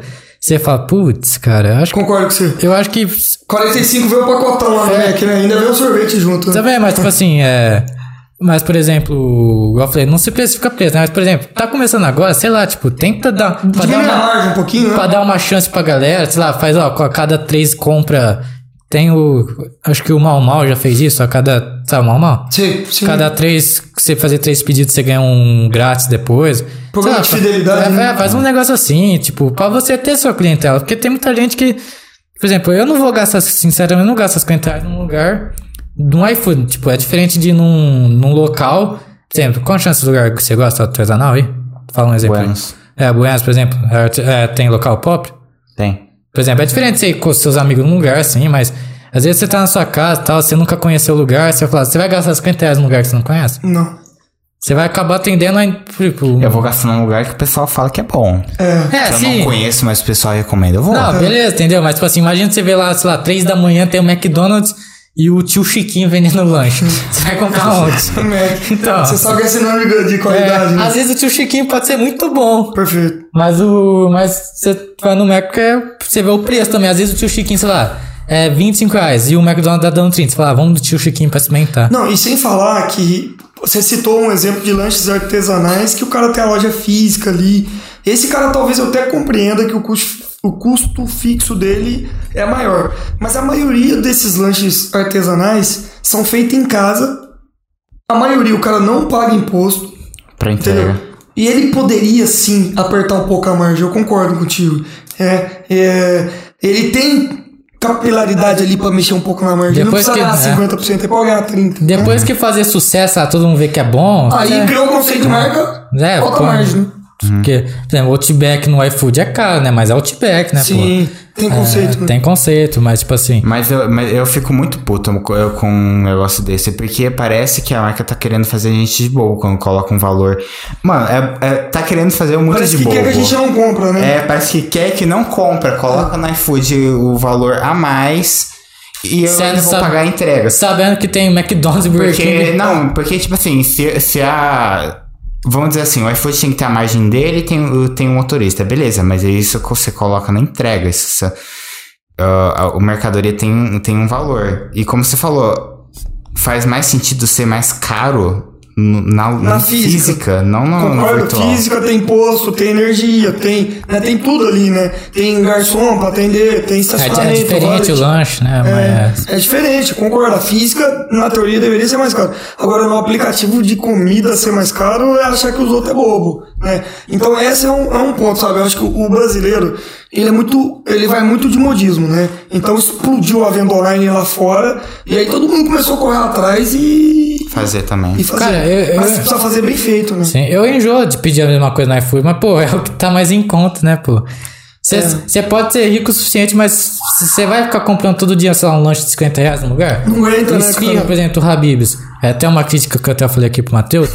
Inclusive, eu gostei de voltar depois do episódio com a Beatriz que a gente pediu o esfirra aqui. Que antigamente a massa dele. Não, o tempero, não sei o que eles botaram no tempero. Antigamente, 2006, 2008, era bom pra caramba. Depois no tempo que eles trocaram, parece que eles voltaram com o tempero de novo. Eu falei, nossa. Caramba, você puxando uma data aí que. É que eu lembro, né, pô? É. Eu ia gostar bastante, porque eu também não eu, lembro. eu, eu amava. Não, até 2014, sei lá, 2006 até 2014 era uma delícia. E as promoções de 49 centavos acabou, É. Nossa, irmão. Tem o rodízio lá, você vai lá, você come à vontade, né? Mas, tipo assim, é, mas, por exemplo, você acaba pegando o que é popular, é, é barato, né? Tipo assim, não é que é barato, né? Mas sai mais em conta que você pegar, sei lá, numa esfirraria ali, e os caras botam um preço e nem sabe se vai ser bom e tal. É, então eu acho que o empreendedor ele pode ter um pouco mais, né? De no, não noção. Ele deve ter o lado ali que vai querer explicar e tal, mas, cara. Quantas vezes eu falei, mano, quero comer um lanche diferente hoje, mas, pô, vai gastar Ah, 55. fecha 55 Agora, agora ele fica brasileiro com os artesanais. Daqui a pouco os caras mandam mensagem pra nós aí. Não, não é Vem não. aqui no meu restaurante, já deu um sofrimento pra fazer. Olha o preço da carne. Não, sabe? não, não é artesanais, é qualquer então, coisa tá que for competir com as grandes marcas, entendeu? Não, concordo. Cara, é, é isso. Eu acho que não precisa botar tanta margem, sabe? É, 35% é uma margem boa de negócio, saudável, né? E é o que o Arthur falou, você criou o conceito, você vai subir na É, margem, pô. né? Você vai subir no Tem que sarrafo. trabalhar, por exemplo, o bar do Nelson, sabe? Sim, Tem, parmegiana. tem a melhor parte, fala que tem a melhor. Tá dos tem quase 300 conto por mês. É, então, é os caras criam Tem que marca. Os, os caras criam marca, É. né? Mas, por exemplo, outro dia eu pedi lá, acho que era 60 reais ou a mais barato, assim. Você sabe? pegou a individual, né? É individual. Não, mais barato, tal, tipo, foi, foi bom e tal. Mas os caras criou a marca dele e tal. Criou o conceito, criou- né? É. E o Marcos falou aqui, ó. O melhor Zé Delivery é aquele vende Heineken. é, Paulinho, sempre faço essa pergunta quando a gente tá se encaminhando para Sim. o final do episódio. Não acabou ainda, pessoal. Fiquem aí. Deixa um like, se inscreva pra quem que não, não entrou. Essa pergunta é polêmica, hein? Bora. O que, que é a vida pra você?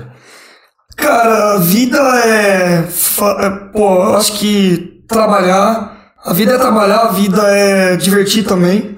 Eu acho que é o equilíbrio. Vida é equilíbrio, cara. Acho que a melhor palavra que resume vida se chama equilíbrio. Você conseguir equilibrar entre poder ser bom pai, marido, ser bom profissional, acho que quando você consegue ter bom filho, como é bom, bom amigo, né? Eu tenho esse gap pra você ser melhor amigo também, tem bons amigos, você vê, os caras são leais, estão aí, assistindo, às vezes eles mandam mensagem, eu não respondo, cara, eu fico chateado, sabe? Porque não é que eu não quero responder, que, eu, que às vezes eu não consigo. No meu celular profissional, que eu recebo mais de 650 mensagens por dia, né? De pessoas diferentes, de grupos diferentes, então é difícil acompanhar tudo.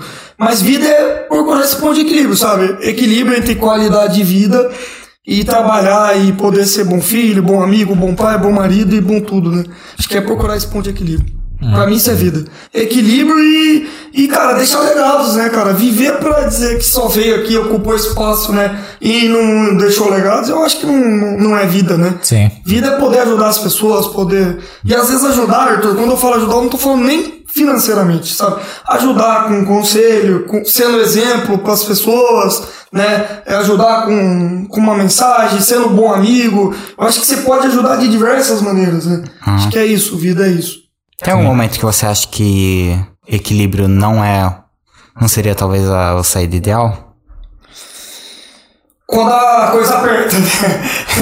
Quando você tem. Tem um momento sim, cara. Quando você tá num momento muito duro profissionalmente, que você precisa. Precisa entregar. Cara, porque assim, gente, eu, eu sou muito sincero nisso, sabe? Às vezes é meio duro para quem escuta, né? Ou pra quem tá ouvindo. Mas eu, o combinado não é errado, cara. Você é contratado para bater meta, para entregar resultado e fazer a empresa crescer, né? Então isso para mim é muito claro, sabe? Então às vezes quando as coisas não estão caminhando como deveria ser, eu acho que é o momento de você dizer equilíbrio. Segura aí. Depois eu cuido da minha saúde, volto pra minha academiazinha, depois eu faço minha caminhada, depois eu volto a ser bom marido, bom pai, bom amigo, porque eu preciso botar o treino no trilho aqui. É, eu acho que só nesses momentos. Botou o treino no trilho já procura o equilíbrio de novo sabe? Acho que não tem. A vida é isso, você vai pra lá, vem pra cá, e não volta. só com trabalho, mas com família também. Se você tá muito por um lado, você também voltar a pele e deixa cuidar desse lado aqui também. Com família, com crenças, por exemplo, cara, eu peguei num momento que eu tava muito sem crença, sabe? Sem é, acreditar em propósito. Uhum. E aí eu tive que fazer um um, uma autocrítica para voltar a ter propósito, cara. É importante ter propósito, senão você vai viver para quê sem propósito? Uhum. Né? Viver para estar tá aqui, para estar tá ali, para não ter propósito. Eu gosto muito de propósito e legados, entendeu? Acho que legado é a coisa mais extraordinária do mundo, sabe? Uhum. Você ir, mas dizer, cara, o cara veio aqui, participou do programa, conseguiu trazer bastante gente, divulgou nosso programa, né, nosso projeto pro Brasil inteiro. Tem legado melhor que isso, cara? Isso é prazeroso demais, entendeu? Quando o Arthur brincou do, do prêmio aí, e o prêmio é legal, eu falei, Arthur, não quero o prêmio. O prêmio, eu abro mão do prêmio, eu quero ter legado, sabe? Eu vim aqui pra ter um legado e poder ajudar vocês. Acho que é um pouco disso, entendeu? Cara, máximo. eu tô indo aqui, que hum. um tal de Eduardo Cardoso. Mandaram uma boa aí? Não, o Eduardo Cardoso mandou assim. Sabe o Matheus que ajuda a gente na produção, o Matheus? Aham. O que sempre comenta. Sei. Mandar, mandar no perfil dele. Boa, Matheus. Aqui no ABC estamos te acompanhando. Manda um abraço para o Paulinho, esse é meu mestre. Ah, pegar no perfil do. Do cara que, que ajuda na produção, tá? Sei, do produtor ali. É, tipo, não tá, não tá nem no perfil, cara. Sim. Botar aí. Aí, aí o Eduardo Cardoso legal a mensagem, valeu.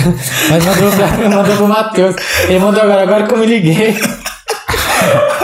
Esses meninos é foda, cara. Você deixar aí, você vai ver que eles vão aprontar aí. Ele te mandou um abraço, pelo menos. Manda um abraço pra ele, meu time aí, acompanhando a gente. E, e obrigado o... aí quem ficou aí, né? E o Edson falou, ó, uma coisa, uma coisa pra se pensar.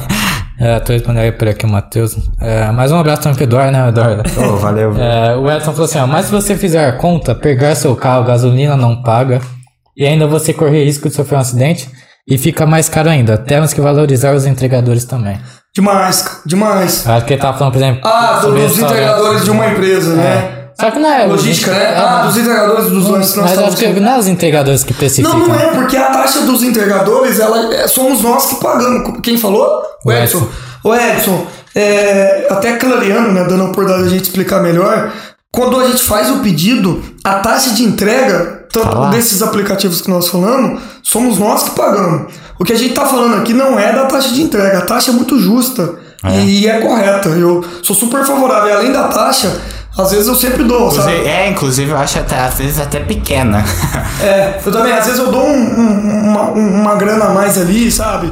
Eu pergunto se o cara quer uma água, eu sempre trato eles bem, porque realmente eles são importantes. O que nós estamos falando aqui é dos, do valor dos pratos dos restaurantes que eles colocam um valor maior do que na presença física. Se você vai no restaurante presencialmente, o prato é mais barato do que no aplicativo. Né? É. É porque você olha no iFood, tá, vamos dizer lá, um prato, 90 reais. Aí no, no restaurante vai estar 90 reais. Você fala, ah, 130 no, no aplicativo. Ainda vai ter a taxa de entrega depois. Perfeito. Entendeu? 130 mais a entrega. É, e mais a entrega. É isso que a gente tá falando. É, pô, inclusive, esse sábado agora pedi mais firras, o cara chegou, tava chovendo. Cara, 10 reais paguei na entrega, peguei, tinha uma nota de 5, uma nota de 2, entreguei pra ele. Aconteceu pô. comigo sábado também, Inclu- achei, achei, achei que paguei pouco, inclusive, É, entendeu? aconteceu comigo também. O, o Diego falou que 10 firra é melhor que o Habibs. Posso, posso concordar, mas pô, o Habibs é mais barato, caramba. E ele tem razão, ele não tá errado, não. Ah, pode ser mais, pô, custo-benefício eu vou pegar o Habibs. Tem boas esfirra- esfirrarias aqui sim. em Ribeirão, mas são mais caras mesmo. O, o negócio de entrega é engraçado, uma vez eu tava esperando o ragazzo, né, a coxinha lá.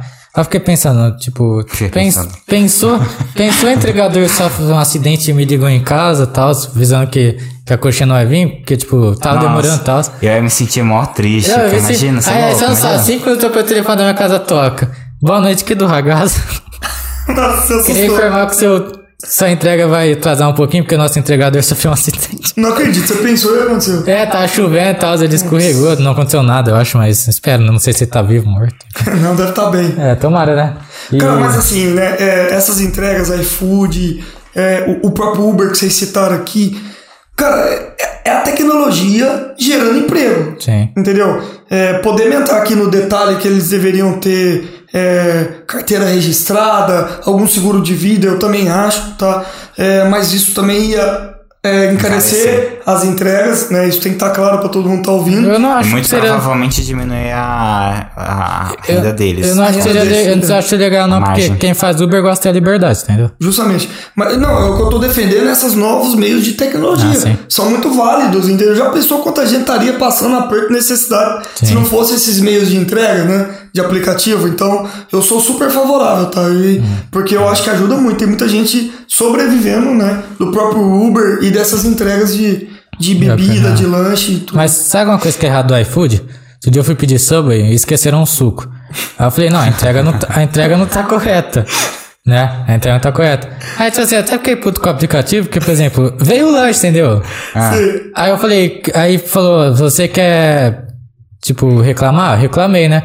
Aí falou, vamos tornar o valor inteiro da sua compra. Eu fiquei meio mal comendo lanche, porque eu comi o lanche. Eu comi, Eu confusão. é, eu comi o lance, entendeu? Eu queria ter, ter, lá, ter estornado pelo menos o dinheiro do suco, Mas né? pode falar, a consciência ficou pesada, mas o estômago também. É. Entendeu? Então, Aí depois tá eu, aí passou cinco minutos da manhã no chat lá. Arthur, esquecemos seu suco, quer que eu te entregue ainda? Eu falei, ah. Sabe, 10 minutos depois eu Sim. falei. Ah, Você é mais filha da puta Não, é, não, tá também não. Mas eu, mas eu achei que isso foi uma falha do seguro do Não, iFood, né? então, é de novo, da venda online. Isso não deveria acontecer. Porque é muito deselegante pra quem tá esperando o suco pra poder comer o lanche e não chegar ao suco. É. Entendeu? Não. Não é só um suco, Sim. é o momento do cara, É. entendeu? Então não deveria acontecer essas Sim, coisas. e por exemplo, é, eu fui obrigado a comprar uma Schweppes em frente da minha casa. Gastou mais. não, não sei se. Mas enfim, eu queria ter tomado suco, entendeu? Tá vendo? Mas, por exemplo, só que eu acho que é uma falha do iFood isso aí, porque, por exemplo, eu não queria estornar o dinheiro inteiro, eu só Sim, estorno do, suco, entendeu? Né? Estorno inteiro. Né? É, mas enfim. E tá. possivelmente quem pagou esse estorno foi o restaurante, Sim. porque eu vou contigo. Ó, e a Tony, o Tony falou assim, ó, tenho gratidão eterna pela confiança que o Paulinho já teve tendo no meu trabalho. Você cria bons vínculos. Cara, esse menino aí, é, é- a história é bem legal, cara. É, a gente tava com, com a dificuldade de melhorar o nível de serviço em Curitiba. E ele tava na Ambev, num projeto da Ambev. E a gente buscou ele lá e trouxe ele de volta. Ele tinha trabalhado comigo no passado, eu pedi pra buscar ele de volta. É, e é isso, cara. Eu acho que é o negócio da confiança, né? O negócio da capacidade de entrega da pessoa. Sim. E, pô, você vê, o cara tava na Ambev lá, tava performando, entregando meta e voltou pra cá e continua entregando conosco. Então, é isso. São boas, bons legados, né? É uma história legal. Paulinho, Hendrick vendido pro Real Madrid 400 milhões. Saiu aí? Saiu? Não é fake não. É? Não é fake No não. fake news, né? Não, é sério. No teu fake lá? Não, não. Vendeu mesmo? É, tá nas páginas grandes Sério inevitável, né? É. Pagou a multa, leva, né? 16 anos, 400 milhões, você é louco. Cara, esse é um ponto que os, os, os clubes brasileiros precisam se preparar. Porque pagar a multa leva. O que, que é 400 milhões de euros? Né? Não, foi reais, né? Foi reais? O que, que é 400 milhões de reais para um Real Madrid, né? Porque transfere, transforma em euros acaba sendo dinheiro de pinga pros caras. Paga e leva mesmo, cara. Quando é talentoso assim, não tem jeito. Sim. Paulinho, gostou do papo? Demais, cara, muito bom. Eu, eu já tava animado, né? Eu já acreditava muito. E eu vim por acreditar no projeto. E, cara, é muito prazeroso estar aqui batendo um papo com vocês, com a turma aí. Incrível isso. Você até desculpa se passou bastante tempo, mas a gente tava gostando de conversar com você e o povo também tava interagindo, então, tipo, tava um papo legal, pô. Imagina, eu fico feliz, cara. Eu acho que é sinal que a gente mandou bem, né? Foi legal aí, a Não, turma O curtiu. pessoal continua olhando. Ficaram aí conosco, né? É, Paulinho, muito obrigado.